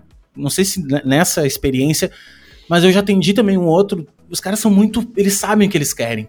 O brasileiro tem um pouco, eu acho que é da cultura latina, eu acho que por esse excesso de, de, de, de malemolência que a gente tem, as pessoas têm um pouco de dificuldade, às vezes, de, de, saber o que querem, né? Eu não sei se tu percebe isso também quando tu atende caras fora. E parece ser mais fácil até atender clientes fora do país do que os do país, né? É, cara, isso é. Assim, é muito difícil atender atender cliente no Brasil. Muito difícil mesmo. Hoje em dia, primeiro, porque o câmbio é totalmente desfavorável, né? É, assim, para mim é impossível no momento. E, e também essa questão, não sei se cultural, não sei, é, é, é muito mais difícil, muito mais difícil atender cliente no Brasil, muito mais. Uh, porque imagina que o cara pensa que, pô, o, o 3D te facilita é, você poder fazer alterações e renderizar de novo muito fácil, muito rápido. Para você ter, digamos, ah, será se ficaria melhor se esse hot stamping, sei lá, tivesse relevo, ou se, sabe? É fácil, é fácil. Só que você tem que tomar cuidado para isso não, não, não, tomar um volume que fuja do seu controle, entendeu? Como ter é, um projeto que eu fechei para criar um tempo atrás para criar o design da embalagem, beleza, e renderizar o produto, ok. Só que acabou que, bicho, terminei renderizando 400 imagens, entendeu? Então, assim, é, é tomar muito. E eu, eu sou o tipo de pessoa que eu faço o seguinte: eu fechei o projeto, beleza, vamos fazer, vamos. Tinha um escopo X, ok, tudo certinho, tudo amarrado se no, no, meio do processo o trem descarrila ali e, sabe, aquilo começa. Bicho, a, a, minha esposa até às vezes discute comigo por conta disso. Bicho, eu me fodo, sabe? Tipo, eu. Eu vou, mas eu não comprometi, me comprometi em concluir. Eu vou concluir isso aqui. Concluiu, concluiu. Abraço. Eu também. Até eu logo. Também. Seja feliz. Entendeu? Eu, também. eu morro, eu morro, eu morro com prejuízo, cara, mas eu entrego, tá ligado? Eu também. Eu, eu, assim, eu aprendi uma coisa, isso com os anos também. Depois que tu aceitou, foi tu que aceitou, velho. É, exato. Foi erro teu, então, lá atrás. Não adianta reclamar. Dito, não adianta reclamar. Ah, porque o, o cliente, mano, olha só. Tudo que ocorre numa relação, 90%, tu tem que comprometer com o teu erro, tá? É o erro é teu. Eu tive uma experiência agora há pouco tempo que foi péssima. Sabe assim, quando tu pega aquele cliente que, na verdade, ele não te contratou para fazer, ele te contratou para operar o software, porque na verdade era ele que queria fazer. Esse cliente é terrível, cara. E esse realmente. E ele se esconde. Tem um cliente que ele é inseguro e ele se esconde atrás do, do exigente. Uhum. E, e, é bem diferente isso. O cara que é exigente, ele sabe o que ele quer e, e tu, tu, nota nele. Tu nota nele que ele, quando ele te exige um pouquinho mais, é aquele pouquinho mais que tu poderia dar também, né? Que tu pensa, puta, uhum. eu, eu, eu, acho que ele tem razão, eu vou, eu vou aqui, acho que vai ficar melhor, né? Diferente do cara que tu manda e o cara fala assim, não, mas não é bem isso ainda. Eu acho que tu não tá entendendo exatamente. Não, mano, não é. Eu entendi. É que tu viu agora o troço, o troço tangibilizado e tu não quer isso. Tu não sabe exatamente o que tu quer ainda. Mas não é isso, Exato. entendeu? Exato. E eu peguei esse tipo de cliente. Tanto é que eu não consegui terminar. Assim, eu não consegui, porque o cliente. Não vou falar, não tem detalhes, mas tem clientes que são problemáticos, cara. Tem clientes que realmente é um em. Eu, eu graças ao universo, é um em cem que eu pego. É muito é, difícil, sim. assim. É muito sim. pouco. Mas acontece. Volta e meia surge um desses aí. E há pouco tempo surgiu um desses. E tive que abandonar no meio do caminho. Eu não, eu não abandonei. Na verdade, eu falei para ela: olha, uh, cara, eu acho que tá, tá rolando uma, uma puta de, um, de, uma dissonância cognitiva aqui, tá? Eu tô falando A, tu tá entendendo B. Fugiu totalmente já do, do escopo, porque eu, eu, já te entreguei 20 versões da coisa, se tornou um Frankenstein a parada já. Uma, uma, eu acho que não é esse o caso. Mas beleza, meu, acho que vamos reagrupar. Eu tô disposto a isso, vamos reagrupar, vamos vamos rever, vamos fazer tudo do zero, mas a mulher já, daí já surtou, já não sei o quê. Ah, então tá, meu. Então, tem que, a gente tem que saber a hora também de, de tá tudo bem, cada Sim. um segue seu rumo, e é isso, né? Sim. E, é isso. Mas eu também eu... sou que nem tu, cara. Eu me sinto. Eu não sei se é do Libriano isso, mas eu, eu não gosto de conflito, tenho pavor de conflito. E eu me sinto mal se eu não conseguir deixar o cara bem, sabe? Assim, do tipo, uhum porra, meu, o cara, o cara confiou no meu trabalho, entendeu? E, e eu quero eu quero que ele saia bem do meu trabalho, mesmo que mesmo que isso custe o meu portfólio, sabe assim? Ah, cara, uhum. não porra, não ficou tão bom para botar no portfólio como eu acho, mas o cara tá feliz, é o cara que vai conviver com isso, a vida dele, porque nós somos designers que convivemos um pouquinho da nossa vida com o negócio. E depois é uhum. é ele que vai conviver. É ele que e vai gente, conviver. É. é, ele, vai, ele vai todo dia de manhã, é o sonho dele. Ele vai acordar de manhã e vai ver um troço ali que. Isso. Ah, não, mas puta, não é exatamente o que eu queria. Mano, tem que, ser, tem que ter empatia, né? Tem que saber. A gente faz como se fosse pra gente, mas na verdade é. não é, né, cara? Exatamente. A gente tem que ter essa, esse discernimento, né? De que a gente, como tu disse, a gente vai interagir com esse projeto enquanto ele for projeto, tiver no nosso portfólio, tá? Mas isso vai ser a vida do cara ali naquele Porra, momento. Meu, né? O sonho dele, exatamente. Exato. Eu já fiz muito isso também. E, e de, de ter que. Uh, chega. Tem um. um ali um, na, na, barrinha de status ali, tem um, um ponto em que você chegou naquele ponto, você tem que pensar: vale a pena você continuar lutando para ficar algo bom que você ache bom? Ou, ou não vale tanto a pena isso e eu vou criar algo para o cara no final ficar feliz, né? Mesmo que eu não vá pôr no meu portfólio. É, isso acontece também. E essa coisa do, do cliente de fora do Brasil, bicho, é assim, é, é a gente tende um pouco a generalizar, né? Achando que, mas, por exemplo, no Brasil tem clientes bons, como tu disse, tem, e tem esse pessoal deciso que no final acaba né, comprometendo todo o processo. Fora, a mesma coisa, entendeu? Tem, tem gente de todo tipo. Claro que é, é, esse fator cultural interfere em, em determinadas uh, questões, como os, os alemães, eles tendem a ser muito diretos, assim. Quando surgem os projetos, já meio que o design já está feito. tu sabe quando tu pega o cara, o cara tá dizendo que ele quer que você crie o design daquela embalagem, mas quando ele te passa o brief, na verdade o design já tá feito. Entendeu? É só tu, é só tu botar nas, nos moldes dele ali. Exatamente. Você só vai é, materializar aquilo, né? Mas o, o, design já tá ali, entendeu? E isso, isso é muito típico, assim, dos, dos, dos alemães, dos, dos suíços e, e enfim. Mas, é, cara, tem. É, é, é, é uma sinuca, assim. É, tem gente de todo tipo, em todos os países também. Eu não, não é, consigo humano, né, traçar né, assim. É, é o ser humano. Eu não consigo traçar uma coisa assim para dizer que ah, é mais ou é menos, sabe? Porque são pessoas, né, bicho? Quando a gente lida com gente, é, tudo pode acontecer, né? Você não sabe é, os fatores, tem tanta coisa envolvida, os fatores emocionais também. Às vezes o cara fecha um projeto contigo, mas sei lá, acontece alguma coisa na vida dele que vai, né? Enfim, é, são, é, são pessoas e a gente está sujeito a, a, a, N fatores, né, naquele momento. Total. Rafa, a gente está quase a duas horas aí, mas eu queria te dizer o seguinte: tem um cara que falou em 10 minutos em off, não, não, eu não tenho muita coisa para falar. Cara, tu tem uma história incrível e, e uma puta bagagem. E eu queria te dizer o seguinte: o que que tu falaria, meu, para ti, ou pra, pra galera que tá aqui no início, se atentar, assim, se tu estivesse começando hoje, tipo do zero mesmo, assim, lá atrás, o que que tu te atentaria, né, pra, pra... Coisas, não precisa ser uma só, mas assim, coisas que tu percebeu durante a tua vida aí, na, na tua idade, que tu já tá, que, que realmente são as que fazem a diferença. Uhum. Putz, cara, essa é uma pergunta que tu devia ter me feito antes para eu pensar, viu? Não, mas eu faço agora que justamente pra... já acessou né? todas as. Ah, claro, tu acessou todas as tuas. Isso, né? Cara, tu acessou todas as tuas sinapses antigas aí. Agora tá barbada, velho. Agora tá...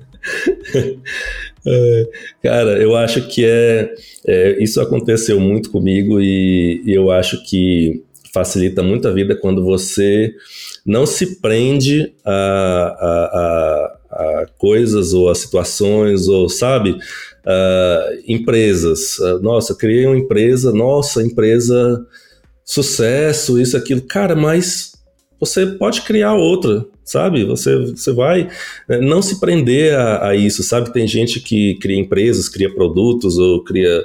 A, nós mesmos, enquanto designers, criamos um, projetos que a gente né, tem aquilo como algo, e aí o cliente, putz, alteração, e, e, e aí acaba destruindo, e você muitas vezes não consegue desenvolver algo depois disso, porque você está muito preso àquele design inicial que você achava incrível, entendeu? Mas que não vai poder ser aquilo, sabe? É, desapega, e... porque se você ficar apegado àquilo, você não consegue caminhar para frente entendeu? Então, assim, eu na minha vida, eu tive muitos recomeços, assim. Muitos, muitos, muitos, muitos. É... Meu pai, depois que meu pai morreu, foi um recomeço de profissional, porque tava no... deixei a empresa, saí, foi um recomeço porque eu mudei de cidade, não conhecia ninguém lá, entendeu? Foi um, foi um recomeço em todos os sentidos. E aí acabou o Flash, foi um novo recomeço, porque eu tive que procurar outra outra coisa para fazer, porque tudo que eu conhecia, que eu sabia fazer até então era baseado no Flash. E pá, é isso, é não se apegar a nada, assim, sabe? É, é, é possível recomeçar, sempre há tempo para recomeçar, e você sempre vai conseguir construir algo, às vezes, maior do que o que você estava pegado no início, sabe? Eu acho que isso foi uma das grandes coisas que eu aprendi, assim, nesse, nesse, nesse trajeto aí.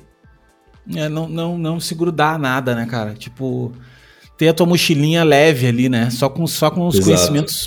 Uh, só, com, só com os princípios. Eu acho que é legal, né? Ter os princípios sempre bem claros. Isso eu falo Sim. muito também pra galera que tá começando, quando eu dou, dou. Eu gosto muito de ensinar e tal, assim. E galera de design, eu falo, meu, princípio, velho te apega aos princípios, entendeu? Não precisa te apegar que, ah, porque agora esse ano vai ser gradiente, o ano que vem vai ser tipografia serifada. Mano, te apega a princípio, porque o princípio não muda, entendeu? Eles, Exatamente. ao longo dos anos, é, não muda. E a mesma coisa que, que tu falou agora, que, ah, não te apegar de repente a uma ideia e tal. Uma coisa que a gente tem que levar em consideração é que é a seguinte, ó, nós não projetamos para nós, nós projetamos para o cliente, velho. E principalmente para o cliente do cliente. Que Exato. isso também é interessante. Às vezes a gente tem que educar o nosso, o nosso cliente, que assim, cara, não é nem o meu gosto pessoal como designer, e muitas vezes não é nem o do senhor também. O senhor tem que perceber isso, que tem que ser o do seu cliente. E às vezes o cliente também fica nessa, como nós ficamos também, ele também fica. Então fica uma dica também para uma dica que até um professor uma vez me disse, que é educação, cara. A gente vai estar eternamente educando os clientes, né? O nosso, nosso, o nosso trabalho ele é muito amplo, ele é muito. Ele mistura muitas áreas, né, cara? Ele é um, é um trabalho realmente complexo de. E a gente vai ter que estar sempre ensinando, sempre mostrando, sempre educando. Não é uma coisa que nem pão que tu chega na padaria, me vê meia dúzia de pãezinhos e, e é isso, né? Não existe fórmula, né, bicho? Não tem não fórmula existe. pronta para isso. Hum, hum. Não, não tem fórmula. Quem vende é... fórmula, cara, quem vende fórmula para design. Uh, é que nem processo, né? Ah, não, o meu processo de design, mano, cada um tem um seu processo. Cada um tem o seu processo. É, eu tenho o meu, tu tem o teu. Eu acho legal a gente trocar ideia, porque daí Sim. às vezes assim, puta, ó, o cara faz desse jeito. Complementa, né, cara? É, às vezes você, você tem uma ideia que complementa aquilo, né? Totalmente. De repente, se eu pegar um pouquinho da ideia do cara, ó, o cara faz isso aqui nessa etapa, eu vou começar a fazer. Porque eu também tinha essa dificuldade e o cara, pô, o cara resolveu desse jeito. Daí tu incorpora aquilo. E daqui a pouco, tu mudou de projeto, mudou o jeito de fazer também. Né? Tu pega um cliente mais falante, um cliente mais envolvido, já vai ser diferente. Então, eu fiz um. Eu, eu fiz com esses holandeses e alemães real time, velho. Eu nunca tive eu nunca fiz tão rápido um processo. Cara, eu, eu, eu, montei um mood board, comecei a botar, jogar coisas. Antes mesmo, eu, eu, tive uma ideia, rabisquei no papel, joguei lá no, no Miro, né, que é o mood board. O cara olhou e disse: Meu, é isso aqui. É isso aqui que eu quero. E, velho, eu já vetorizei e, e, e daí ali já foi, já foi. Cara, eu fiz, eu Fluiu, acho que... né? Fluiu, velho. Eu acho que em três dias a gente resolveu a identidade, a ideia. E, Putz, é assim, é muito bom assim. Uma maneira que, acontece. Que, cara, de uma maneira que normalmente eu tenho que fazer milhões de mockups e eu tenho que apresentar e eu tenho que. Eu acho legal também fazer isso, mas é muito mais gostoso quando, quando é. flui, sabe? Assim, que, que o cara. Tu não precisa estar tá provando que tu sabe fazer. Eu acho que. Eu acho que grande parte do nosso trabalho fica preso no, no eu, eu preciso provar para o cliente que eu trabalhei um monte para valer a pena o, o, dinheiro que ele, que ele me deu, né? E, e não é isso, né, cara? Na verdade, tu tem que chegar ao ponto que a pessoa te entenda que tu manja daquilo e tu tá entregando para ela o melhor, né? Não, Mesmo que ele, esteja pagando, que ele esteja pagando muito para você resolver algo em meia hora, mas que para você chegar nessa meia hora naquele resultado, né? Nossa, existe uma bagagem, um background gigantesco, ah, né? É isso que São... precisa entender. São 20 anos para chegar nesses 30 minutos, né, cara? milhares de horas, né? Rafa, obrigado pelo teu tempo, irmão. Obrigado. Puta, foi um papo incrível, assim. Foi um podcast especial Nost pra caramba. é um cara nostálgico, né, bicho? Nostálgico, mas eu, mas eu gosto. Tem, às vezes vem uma galera mais velha aqui e e para mim é muito bom, cara, porque eu vejo como. para mim tá sendo uma, a maior mudança na minha vida foi esse podcast que eu inventei, porque. Primeiro que eu gosto muito de comunicar, gosto muito de falar, e, e também muito a análise, porque serve muito como análise, porque a gente vê que a gente não tá sozinho, que as histórias são muito parecidas, que como é atingível, eu falo para todo mundo que tá escutando também e tal, é atingível, cara. A gente vê às vezes assim uma, pessoas na internet que tu olha, nossa, esse cara aqui Olha o trabalho do Rafa, meu, é impossível eu chegar. Não é, mano. Não é impossível. O cara te contou a vida dele, cara. Ele, ele não fez nada, ele não foi para fora do mundo do, e teve uma abdução por extraterrestre. Não teve, cara. Foi um cara que estudou, ele sentou a bunda, começou a praticar, se, se expôs a, a, a problemas, a situações, e ponto, velho, entendeu? Então, é, é legal isso, assim, sabe? É, é, é, muito legal, é enriquecedor, assim. E te agradeço tu ter ter dedicado esse tempo, porque é difícil hoje em dia a gente ter tempo para as coisas, né? E dedicar esse tempo é. para a comunidade mesmo é muito, muito boa. Queria que tu deixasse uns últimas, últimas palavras, últimas não, que parece que vai morrer, né? Mas as palavras uh, finais aí do, do, do podcast para a galera que tá, tá discutindo. ah, eu que agradeço, bicho. É, é bom falar com, né, com, com pessoas da área assim. A gente passou rápido até, já, já com quase do, cara, tá louco? Nossa, voa, né? eu me atrapalho um pouco, que eu acabo cruzando as, as, as histórias e não consigo, é muito difícil para mim essa coisa de criar, traçar uma linha de tempo e seguir ela. Eu, eu, eu, o meu pensamento não funciona assim, eu acabo cruzando as coisas e tomo outros caminhos, mas eu acho que a gente deixou uma, uma boa mensagem aí pro pessoal. Não, total, Rafa. E o meu pensamento também é assim. Esses dias eu fui convidado para fazer uma live e a e as gurias perguntaram pra mim, ah, Léo, mas me conta um pouco do início. Cara, pra mim foi assim, ó, eu devo ter dado uma volta no... Porque eu não me lembro, na minha cabeça são blocos de histórias, entendeu? Eu não tenho assim, eu saí desse lugar e fui, não, e daqui a pouco eu já tava lá em, sei lá quando. Eu, não, não, não, parei que faltou uma parte. É, 3D, né? Na verdade, é um, é, tem três eixos, né? a história. Não, não, é linear. É isso.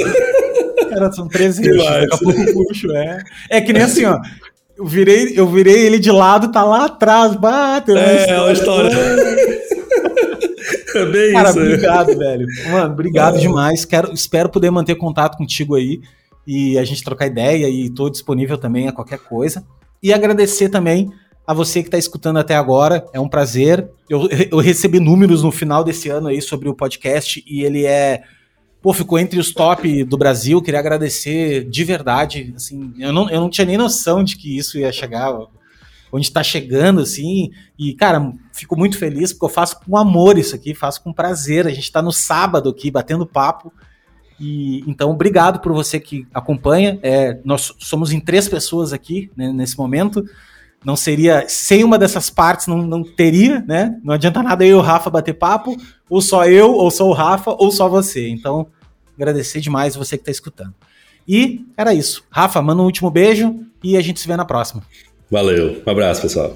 Tchau, tchau.